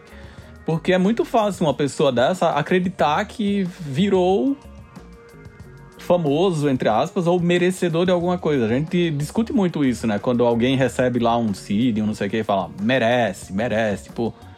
Pô, não é merecimento exatamente, né? Você não trabalhou pra isso. É, é outra coisa, mas E mesmo que tivesse trabalhado, a gente sabe que as coisas não funcionam necessariamente dessa forma. É, então, e aí é, vira muito fácil você se expor na rede social e você, você mesmo começar a acreditar nesse personagem, né? Eu sou o foda, o influenciador, Uhum. E eu aí o mereço que você tudo. espera é justamente o que a gente falou, do reconhecimento. A pessoa acha que, nossa, mas eu me dou tanto pra isso, por que é que eu não tô recebendo de volta? Tipo, cara sendo reconhecido como um grande idiota, né? É, então. E é engraçado, Vai, Marcos, o- o, que eu tava o que eu tava comentando é que eu tenho certeza que todo mundo aqui nessa, nessas seis janelinhas aqui já receberam um inbox em que alguém fala, ô, desculpa incomodar, pô. Aí você responde, a pessoa, nossa, que bom que você respondeu, mano. Achei que você nunca ia me responder e você, tipo, caralho. Na minha caixa de, de, de, de mensagens aqui tinha literalmente a sua. A sua mensagem só. Não era como se tivesse muita gente me perguntando e como se eu Fale por você. e como se eu tivesse parado. Mano, a, a- construção da, da, da, da, da pirâmide. Não, pra- mas eu acho que responder. hoje também tem essa proximidade de. Proximidade, entre aspas, de fãs e ídolos, né? Você consegue falar com o seu ídolo pelo Twitter.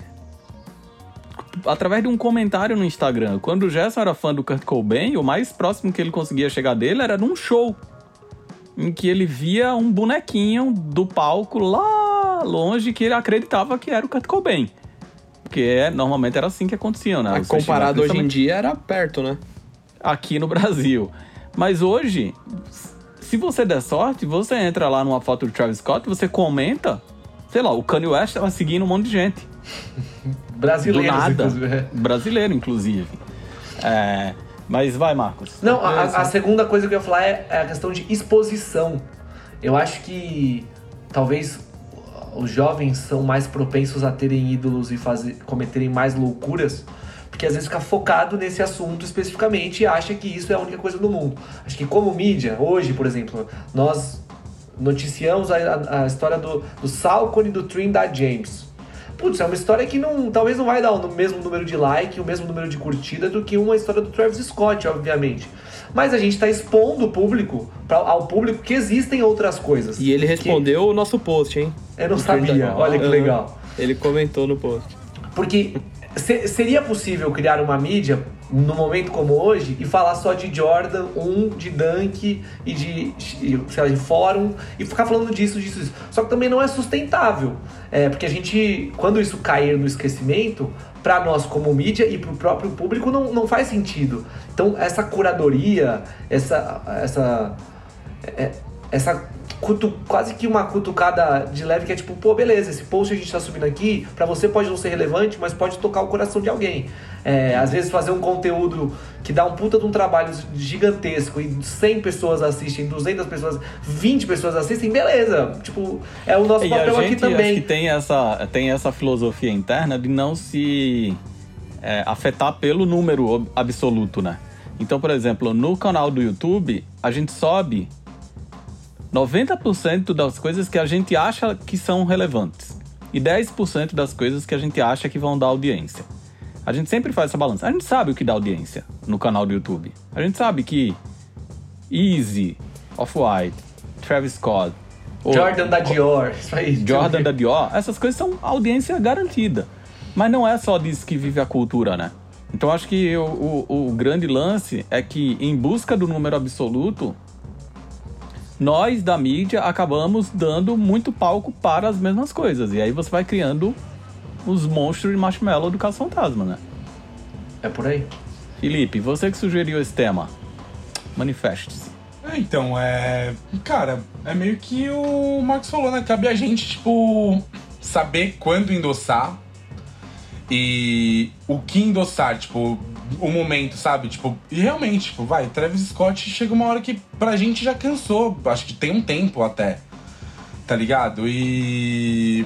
O maluco Mas a gente continua- precisa continuar falando Então, dele. o maluco continua, não, o maluco faz continua parte, fazendo né? coisa É. direto, mas acho que já tá cansando o olhar de todo mundo, na verdade, de tanta repetição e tudo mais. E aí é voltar os olhos pras coisas que estão acontecendo ali. Tipo, mano, tem uma, uma pá de, tipo, tênis da hora que, tipo, é, a galera não dá bola. Tipo, tava lembrando desses tempos aí do. Comentei hoje com o Jaime, do Club C com. IMES, o estúdio de arquitetura, tá ligado? Mano, que tênis foda pra caralho, tá ligado? Tipo, uma história muito foda, um tênis muito bem executado, uma caixa foda. Que o designer contou no episódio do YouTube que vai ar em breve, inclusive. Olha aí. E passa batido, né? Tipo, pela maioria. Porque tá todo mundo de olho no Air Max que o Travis Scott tá fazendo. Tipo. E tem muitas outras coisas fora esse exemplo que eu dei, tipo, que estão rolando aí. É foda, tipo, achar essa fórmula, né? De como educar o público, como passar essa informação que você quer passar, às vezes, tipo, dando mais valor, sabendo que é um produto que não dá tanta visualização, o desgaste energético que é. Mano, é uma balança muito doida. E acho que é isso, né? Tipo, saber aonde. Aonde, sei lá, depositar energia mesmo no momento. Tem fórmula, Jaime, pra isso? Eu acho que é, é, é, é o que a gente sempre fala, assim, é, tem que entregar um conteúdo, assim, conteúdo e, tipo, tá associado com cultura, assim, é, tipo, não, não, não é errado gostar de Supreme, é, Easy ou as coisas do, do, Travis. É, é estranho você só gostar disso, porque, tipo, daqui dois anos você não vai, tipo, é, é certo que você vai falar, tipo, daqui dois anos você não vai estar gostando disso. Porque o mundo vai estar olhando pra outra coisa. Então, tipo, se você pensa lá no, no Air Max 1 do Travis Scott, não sei o que, que é meio. Uma parada meio, sei lá, de deserto, não sei o que, que é. As coisas que ele faz tal, beleza, faz sentido ali no, no que ele vem contando. Então, beleza, você gosta do cara, você é fã do cara, beleza, mas Eu acho muito estranho quando a, a, é, fica só fixado nisso, sabe? Que também é diferente do que vocês estavam falando do colecionador específico, que aí já é outra treta, que é o cara querer se destacar num lugar que ele se enfiou achando que já ia ser diferente, né?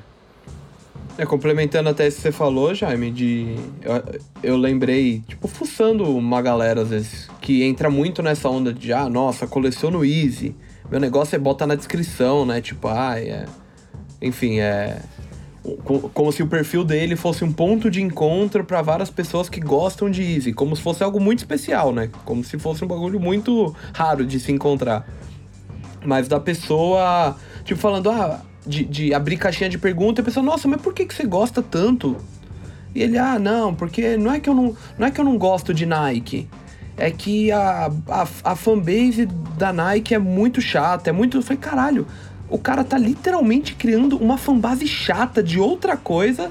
Pra tá combater tá falando... uma outra fanbase é, que é chata, tipo... tá ligado? E aí viram duas guerras. Mano, não dá pra você simplesmente cagar pra o que, que os outros estão, tipo, de falando que você tem ou não que, sabe? E no final Esse se trata eu de um entendo a necessidade, ainda, né, Como o Instagram, como o Instagram transformou todo mundo numa mídia, todo mundo que tem um perfil no Instagram é uma mídia. É tipo aquela história faz... do a pessoa que abre a caixinha de perguntas, aí tipo, pessoal, é, já que vocês pediram tanto, né? Tô aqui, ó, vou dar umas dicas de, sei lá, de beleza. Aí ninguém perguntou porra nenhuma, a pessoa se manda pergunta para si mesmo, só para ficar se envenenando, ninguém assiste e nada muda.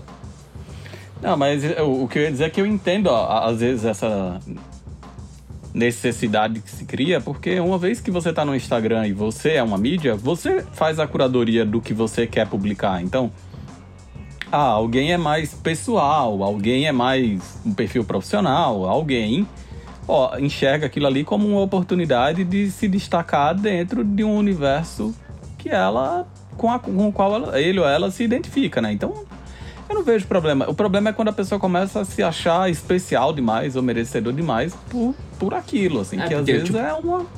Sei lá, você olha, é. tipo, dá um exemplo nada ver. Tipo, a Pugliese um dia foi essa pessoa que, tipo, toda mulher fala, mano, cala sua boca. Só que, tipo, sei lá, chegou onde chegou. Então todo mundo, né, tem que começar de algum lugar.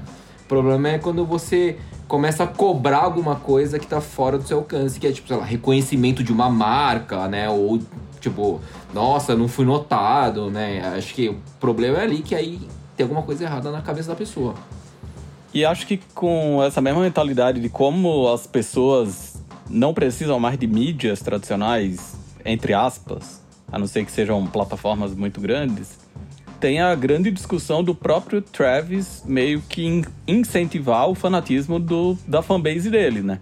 A gente ficou falando sobre isso, assim, se você assistiu o documentário do Travis lá, você via que era meio que uma bomba relógio, aquela coisa da molecada correr para ficar muito na frente do palco e ter rodinha se estapeando. Não que isso aconteça com ele, mas que era uma coisa muito des desmedida, né? Uma coisa muito, assim, um, eu acho que, tipo, coletiva. da parte dele, entra mais na parada de, de, de, tipo, de tanto de coisa que, tipo, a marca e ele fazem e jogam.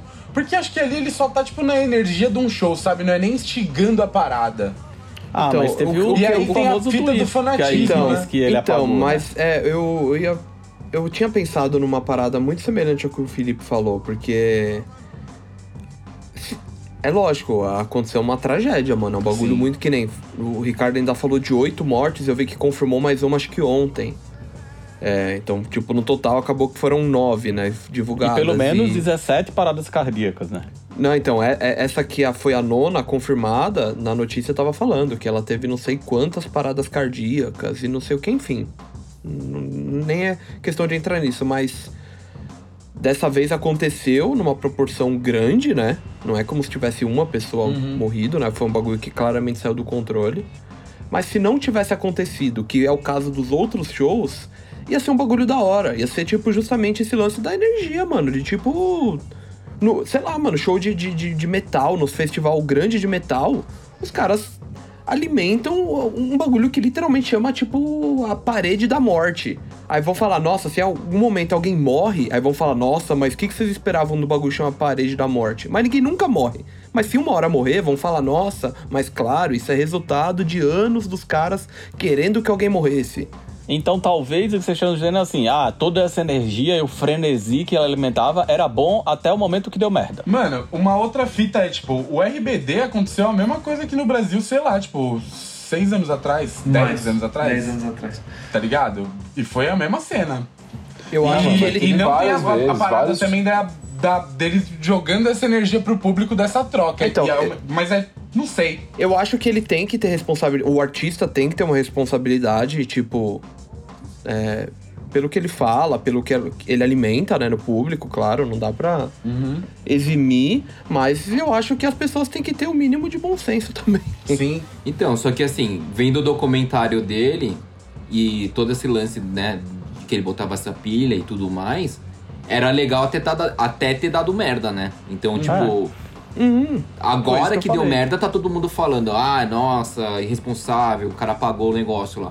Mas até então, nossa, o cara é foda, o cara, tipo, se importa com, com, com todo mundo, para o carro ali, faz não sei o quê. E, e- e esse é um bagulho muito forte no trap como um todo, né? Tipo, os caras, mano, é meio que às vezes um playbackão, o cara fala três frases e fica pulando. E o bate-cabeça é isso, né? é meio que faz parte da, da, da parada, tá ligado? Não, essa bomba Travis, podia é- Só que deu Essa merda, bomba né? podia ter explodido na mão do Tyler há tantos anos atrás, do A$AP Ah. Rock, do Acafloca. Então, mas Essa- vocês não acham que tem diferença? Porque assim, ó, tudo isso aí a gente tá falando do sh- da energia do show. Perfeito. Mas o Travis criou uma energia muito grande em torno de qualquer coisa que ele faz. Não, Então, é, esse o meu Então, lance. assim, ah, ele lançou a caixa de cereal. O moleque tem que comprar a caixa de cereal pra revender a caixa de cereal pra ser o primeiro que aparece comendo cereal dentro do tênis no Instagram. Ah, eu- aí lançou o McDonald's. Tem que ir lá comprar o lanche, manter o lanche intacto. Acho que nos últimos anos, eu não, eu eu não lembro de ninguém que tenha movimentado esse nível de energia em torno de qualquer coisa que ele colocou BTS, que é a única coisa que é maior que o Travis Scott no mundo. mão. Mas é Exatamente. porque é o que o mundo virou, assim. No- tipo, nos anos 90, se tivesse, lá, os sucrilhos do Nirvana, o Gerson ia tirar foto e postar onde? Tipo. é- eram outros tempos, assim. Eu acho que hoje Não, é aí o é que tá todo questão- mundo fazendo, sabe? Aquela questão que tipo, a gente já falou em vários programas, mano. Tipo, você faz pra você ou você faz pros outros? Também tem anos 90, isso a galera ia, também. comp... a galera ia comprar os sucrilhos pra comer pro cara do cara. Sim. Mas E é assim, volta existe- Pra ter a caixa, ter a foto a do cara na caixa e é, guardar em casa. Isso. É, é que, é que pra gente falar você faz pra você ou faz pros outros, é muito mais fácil que quando a gente nasceu, a gente só conseguia fazer pra nós. Então a É, gente só fazia tem uma nós. galera que nasceu já, já fazendo pros pros outros. outros. Então a É. mentalidade Então, é não, tipo... mano, mas não dá, não dá pra falar que a galera tem que fazer pros outros, mano. Aí, aí a gente tá deturpando também a parada. Não, não, mas não é que tem, Gerson, é que na cabeça deles já é o automático. Não tem mais a opção do não fazer. É, é a, a vida, assim, tem uma galera, da sua filha, que nasceu no digital. A vi- não existe eles mais não a é novo, separação. né? não, pra- não existe mais a separação entre o que é o físico e o que é o digital. Eles já a gente aqui, isso. eu que sou o mais velho, o Marco que é o mais novo, a gente ainda é parte de uma geração, de duas gerações que foram de transição. Que a gente viveu o analógico, a gente viveu o digital e a gente vive o, o analógico e o digital. Tanto é que o Marcos é o mais novo dessa sala e não tem Instagram oficial. Tem um Ah. fake que ele usa para Acho que não é um bom exemplo. todo mundo. Acho que não é um bom exemplo. Não, É, é, um não é, bom não é. exemplo, porque. Não, é um bom exemplo, sabe por quê? Porque tem essa coisa da necessidade da- de todo mundo se enxergar como uma marca, como um produtor de conteúdo, como um influenciador. As a, a molecada não tem mais. Tem uma, uma parte da molecada que não tem mais vontade de eu vou ser famoso porque eu faço música. É, eu vou ser famoso. Por quê? Porque eu tenho um perfil no Instagram que eu faço qualquer coisa. É que eu acho que são coisas diferentes, mano. É como, é como o mundo é hoje e, tipo, enquanto você é adolescente ou criança que, tipo, você não tem lá, você não sabe direito o que você quer da vida, você tá numa maré gigante que é, tipo, todo mundo da sua escola tá fazendo, você não vai o diferente. Quando você é maior, mais velho, e aí você tem a cabeça um pouco mais bem resolvida, você vê que não tem problema você não, não ser igual. Só que, sei lá, você tá na escola, todos os seus amigos têm TikTok, tá fazendo dança no recreio, você não vai É. fazer igual? Não, e tem uma Não, camada, e tem uma camada que é importante, que é os pais dessas crianças, desses jovens, estão fazendo uma porrada de conteúdo, estão É. tentando se transformar em pessoas influentes. Eu ia chegar nisso aí, Tipo assim, mano. Não é um eles- bagulho dessa geração. É. É. todo mundo. Muita gente que entrou na internet querendo fazer isso, tá ligado? E aí, tipo, mano, tem cara mais velho, tem, mano, gente Não, nova. então tem. Não tô falando que é mundo, tá exclusivo da geração, mas é que pro cara mais velho, ele já olhou e enxergou aquilo como oportunidade de negócio até. Eu quero ficar famoso porque aquilo vai me trazer dinheiro, vai me trazer. Vai... É, é outra coisa. Eu só queria concluir o meu raciocínio, que o Jess falou, ah, acho que são coisas diferentes, e eu acho que é no fundo a mesma coisa, que é assim. Ter as coisas do Travis, conseguir o ingresso pra ele, tá lá na frente do show, se estapear no, no palco, comprar o tênis, tudo isso é ferramenta para ter status na rede social no final do dia. Do mesmo jeito que fazer a dancinha, do mesmo jeito que fazer qualquer coisa. Então acho que, no fundo, a É rede social moeda. alimenta muito. É, é exatamente isso. É moeda social. É moeda É social. moeda social. Mas ó, o que eu falei que era diferente é o fato da geração ter nascido 100% digital, sem tecla, sem botão. E, a- e o comportamento na internet. né? Acho que isso são coisas diferentes, assim. E, e aí vai dos pais também, do, do- enfim, do, do ciclo tentar ir mostrando que as coisas são diferentes. É... Não quero dizer que eu sou diferentão, mas só pra para não generalizar as paradas, tipo, eu sou o cara que trabalha no Snickers BR, eu tenho uma filha pequena e eu não confundo o CNPJ com o CPF. Tipo, a galera que manda, ai, puta, eu quero te seguir no Instagram e tal. Mano, vai seguir Snickers BR. Você curte meu trampo? Vai seguir Snickers BR, é lá. Lá é meu trampo. Aqui é minha conta, é minha vida, mano. Tipo, aqui é minha parada, tá ligado? É outra coisa. Eu não quero, tipo, pegar carona no Snickers BR e a partir disso virar um influencer. Tipo, não busco isso.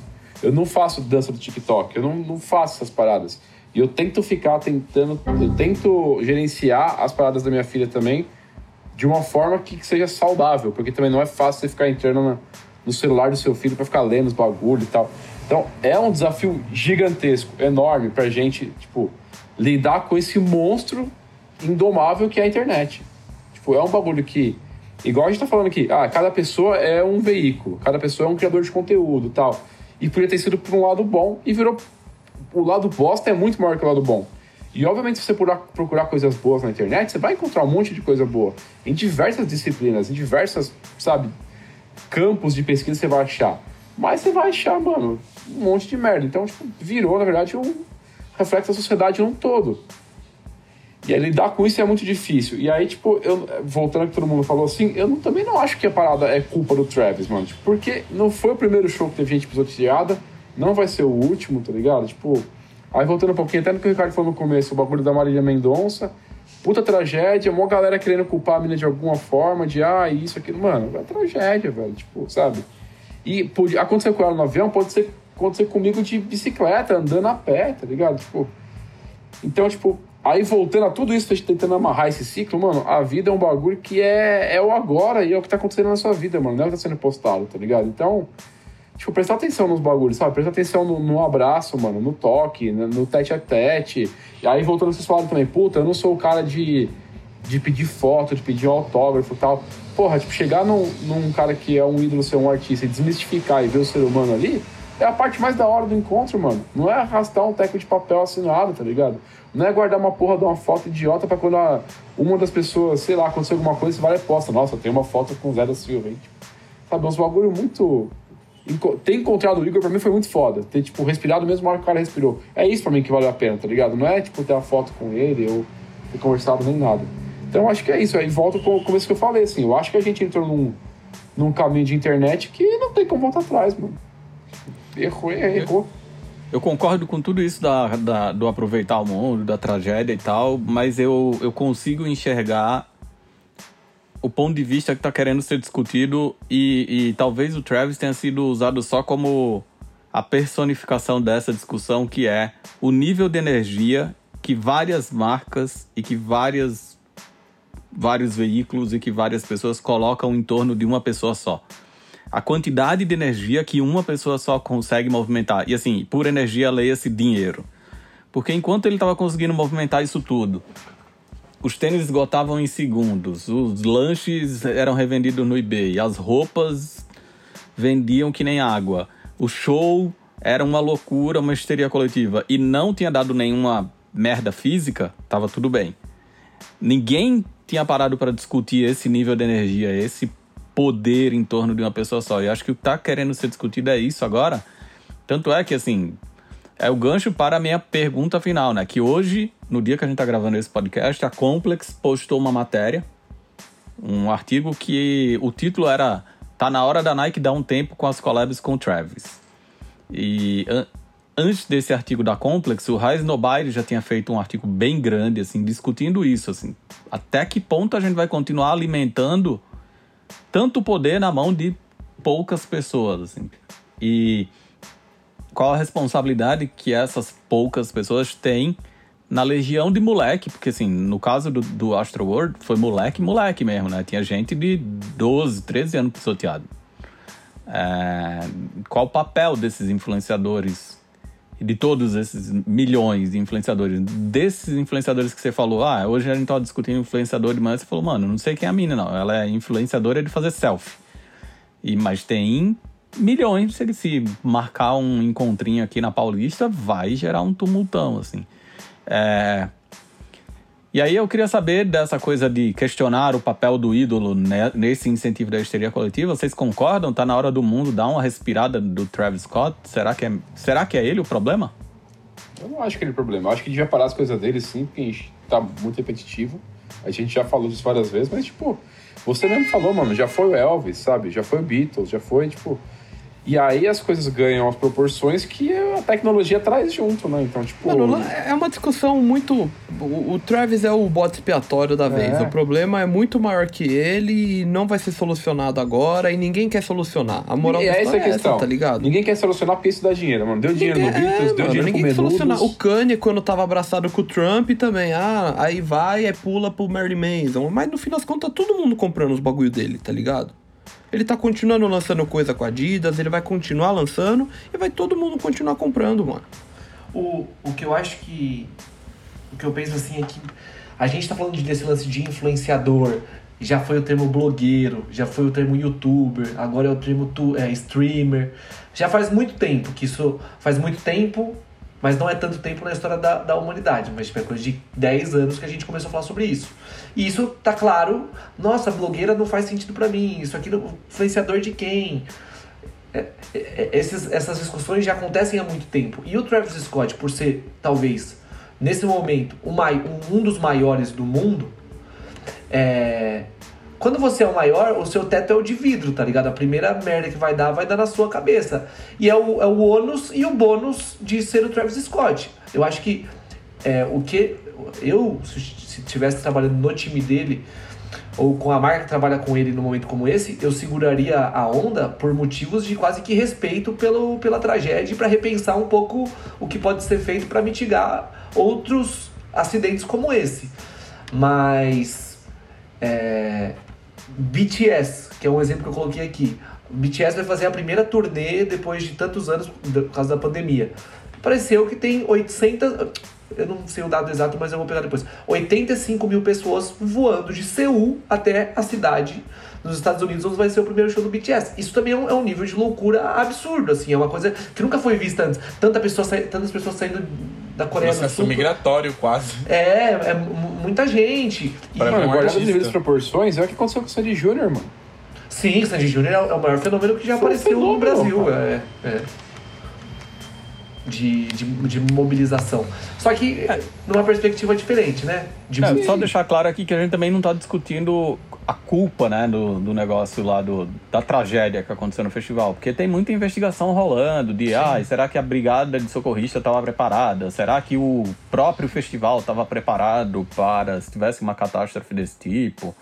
É, tem muita investigação acontecendo. O que a gente está discutindo é só as consequências disso, porque já tem veículo vazando aí, parece que é real, que a Nike vai segurar o lançamento dos Air Max 1 no fim do ano. O Fortnite, Fortnite tirou, já tirou todas as skins do jogo do É, Travis já tirou Scott. todas as skins do jogo. O próprio Travis já colocou um telefone à disposição da família das vítimas para prestar toda a assistência médica e psicológica. Ele já se mostrou é, é. aberto. Só que assim, tem várias outras discussões, né? Que no dia seguinte ao do show, o Drake e outros envolvidos no festival meio que postaram nos seus Instagrams como se nada tivesse acontecido. É, tem gente que fala que o Travis não parou o show. Né? Durante todo o ribuliço acontecendo, ele não, não, não interrompeu o show. Então, assim. Tá, aí um monte de gente apontando o dedo para ele, e, e, lógico, longe de mim, não é nem para defender nada. Mas, tipo, um monte de gente, nossa, tem o show do fulano, sei lá, de qualquer outro artista que. Ah, da Billie Eilish, eu vi. Ah, que alguém desmaiou e ela parou o show. E não sei o que. Falaram, mano, tem vários shows do Travis Scott que ele parou também porque tinha alguma merda rolando. Mano, é muita coisa. É tipo, é. Não tem como a gente saber, velho. Não tem como a gente saber. Mas de fato, querendo ou não, tem que ter uma investigação. Não sei se vai ter algum desfecho, né? Mas é. É o momento Mas de pelo realmente... menos por algumas semanas ele vai ficar bem quieto, né? É, o, desa o desafio, o desafio não, aqui, a proposta que eu acho que foi o que a gente falou, falou é. O Travis Scott é um nome só, mas ele é um produto do, de uma cultura que a gente está que tênis é um dos elementos dessa cultura. Tênis é uma que já das... teve gente esfaqueada em fila por causa Fila. de tênis, que já teve gente pisoteada por causa de camiseta da Supreme, que já teve gente se estapeando já- por causa de ingresso de show, Sim. As porradas no shopping que parece no Instagram direto, porrada em porta que já de teve loja. gente quebrando loja de shopping por causa de Easy na China, naqueles Não, primeiros Easy camiseta da lançaram. Uniqlo com calls de 15 dólares, pessoas se É. machucando. Ah, mas aqui no Brasil também, vídeo de moleque saindo na mão dentro de shopping, porque de, por causa de fila de art walk da vida. Exatamente. Então, de, de hora ID já teve casos desse tipo, de Uhum. gente saindo na mão em fila, já teve briga de todos. Então, assim, é uma coisa, é uma discussão que nesse momento o Travis Scott materializa, mas que é muito maior do que ele, né? É como falar de uma cultura que tem a ver com consumo e tem, que, a- tem a ver com essa lei da oferta e da demanda, sem incentivar essa histeria, né? Sem incentivar só essa histeria. porque a histeria vai acontecer. E os grandes eventos da nossa cultura, que talvez o Astro World pode estar envolvido, que é um festival de música com uma programação de lançamento de produtos sem fim, a hora a hora tá lançando coisa. Eu tive a oportunidade, o Ricardo também foi, no festival do Tyler, e a- tinha mais gente na fila das camisetas, das merch do que na frente dos palcos. Muito tem- mais. No que eu fui, as pessoas deixavam de ver o show pra ficar na fila esperando pra comprar as camisetas. E a ComplexCon, talvez é o grande exemplo do, da nossa cultura, é um evento onde as pessoas vão pra É um evento de frenesi, frenesi da compra, assim. Claro que existem... É. Teve o caso do Yellow Tiffany, lá, Yellow Canary, lá do, do Dunk Tiffany amarelo, que eles cancelaram o lançamento por conta do tumulto que deu. As... Todo mundo quer isso, né? Todo mundo quer que o seu Exato. tênis Eu não- acabe na hora, só que uma hora sai do controle e aí a gente fala, puta, deu merda, e agora?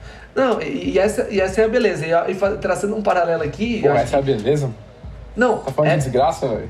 Não, desculpa. É, é, eu ia tentar, eu vou tentar concluir com, com o inicial que a beleza é que na semana passada, na última semana, a gente estava falando aqui da marca que estava fazendo um formato tecnológico de lançar um NFT para fazer a pre-order e tal.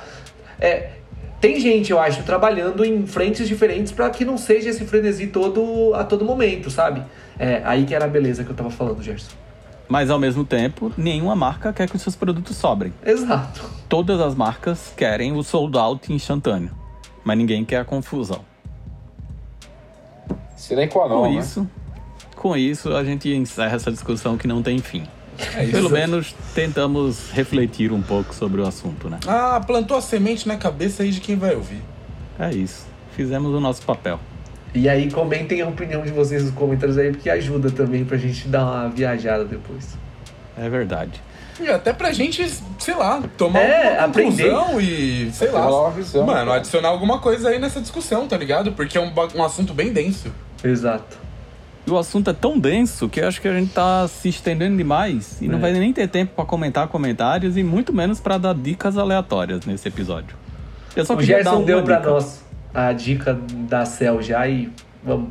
É, eu só queria então dar uma dica que tem a ver com toda essa nossa discussão, que é a série Fairfax no Amazon Prime, que é uma animação muito legal, que de uma maneira muito irônica e com um, um humor bem sutil discute essa questão inteira da supreme, da supremização da vida e fala inclusive de festival. Tem um episódio que é sobre o festival, sobre a loucura de comprar os tickets para o festival, de entrar primeiro, de chegar no show. Eles estavam meio que antevendo isso. E é engraçado porque tem o contraponto de que na ComplexCon lançaram a loja da marca do, do seriado, que eu também não vou dar spoiler, e aí quem quiser assistir, assista e ajude a gente contribuindo com essa discussão aqui sobre consumo, cultura e afins. Certo? Episódio pesado hoje, foi É extenso. Episódio denso. Denso. Sério. Pessoas sérias discutindo. E assim eu encerro dizendo que esse foi o 19 episódio do podcast de 2021. Mais um dos podcasts com selos Incasberg de qualidade. Daqui duas semanas, mentira, dessa vez não vão ser duas semanas, vão ser acho que três. Vai ter um hiato entre o episódio 19 e o 20, porque o 20 sai no último final de semana útil do ano, que ele traz, como eu falei lá no começo, as nossas escolhas de melhores e piores do ano. A gente vai passar 2021 a limpo. É, então, estaremos de volta no seu agregador de podcast favorito, também no nosso canal no YouTube. Mas antes de dizer esse tchau e entrar nesse ato de três semanas, se não me engano, o Gerson vai dizer que tem muito conteúdo do Snickers BR para você aproveitar por aí. Tem no nosso núcleo principal, que é o SneakersBR, nosso site, né, que é www.sneakersbr.co. Tem o nosso Instagram, Twitter, que é só procurar por arroba que vai encontrar nosso conteúdo por lá. Se você está só ouvindo no podcast, então vai lá no nosso canal do YouTube. Se você está assistindo aqui no canal do YouTube e você ainda não ativou o sininho, nem curtiu esse vídeo, nem é inscrito, por favor, faça. E também tem o W SneakersBR, que é a nossa plataforma feminina, ou para quem quer, ou para quem tem pés pequenos, ou só quer consumir esse tipo de conteúdo. Além disso, Filipinho Carvalho, o melhor corte de cabelo da temporada. Pô, o corte ficou brabo, hein? Que tem É, mais. Então, tem o Estagiário Tá On, né? Que é o programa do nosso estagiário. Temos a revista 16 vindo por aí, um grande marco, né? É, do. Como posso dizer? Da literatura é, sneakerhead. Ela é uma coisa rara, tá vindo aí a pandemia, então se preparem. Tá vindo aí pandemia? Não, a pandemia já Não, tá, tá, indo. vindo aí, teve a pandemia, então tá Ah, vindo aí. ufa. Então se preparem porque o bagulho é bolado. É, tem o Calçando Histórias, que é o nosso podcast comandado pela Thaís e que tem vários episódios disponíveis que você pode acessar aí na sua plataforma favorita. Designer, fala do seu filhote favorito. A Dulce? É. A Dulce Isso, não tem nada fala a ver dela. aqui não, mano. É, Bom, nós temos nosso grupo do Telegram, né? Então temos o grupo e um canal. O canal é o SBR News, que é um pouco mais parado por motivos de esquecimento e preguiça. E o chat, que é bem mais agitado, que é o Sneakers BR Chat, onde eu, Ricardo, até o Felipe apareceu lá, o Jaime apareceu o Jaime apareceu dia. ontem. É. É, onde a gente troca uma ideia com a galera. Na verdade, a galera troca mais ideia entre si lá. Mas É, às vezes eu abro de manhã, as notificações tem 500. É, mas é legal pra você que quer unboxings exclusivos e ou adiantados. Então, antes de E sair ou. nos outros canais, a gente solta uns teasers por lá. Então, vale a pena entrar. Sneakers BR Chat, é só jogar na busca do Telegram. Marcos Vinícius dos Santos, Jaime Ra, algo a acrescentar? Fechou, é isso. Vamos pro próximo, quero que é o o- último do ano. Eu quero um unboxing do Felipe no grupo do Telegram. Porra, A gente vai botar o Felipe dentro da caixa? É, então você Não, quer que o eu Felipe quero saia tirar a embalagem. Tirar a embalagem Aí. desse garoto. Eita. Vamos aí. É nóis. Valeu, até a próxima. Nós. Tchau. Tchau. Falou. Parou. Badcast, um podcast Snickers BR.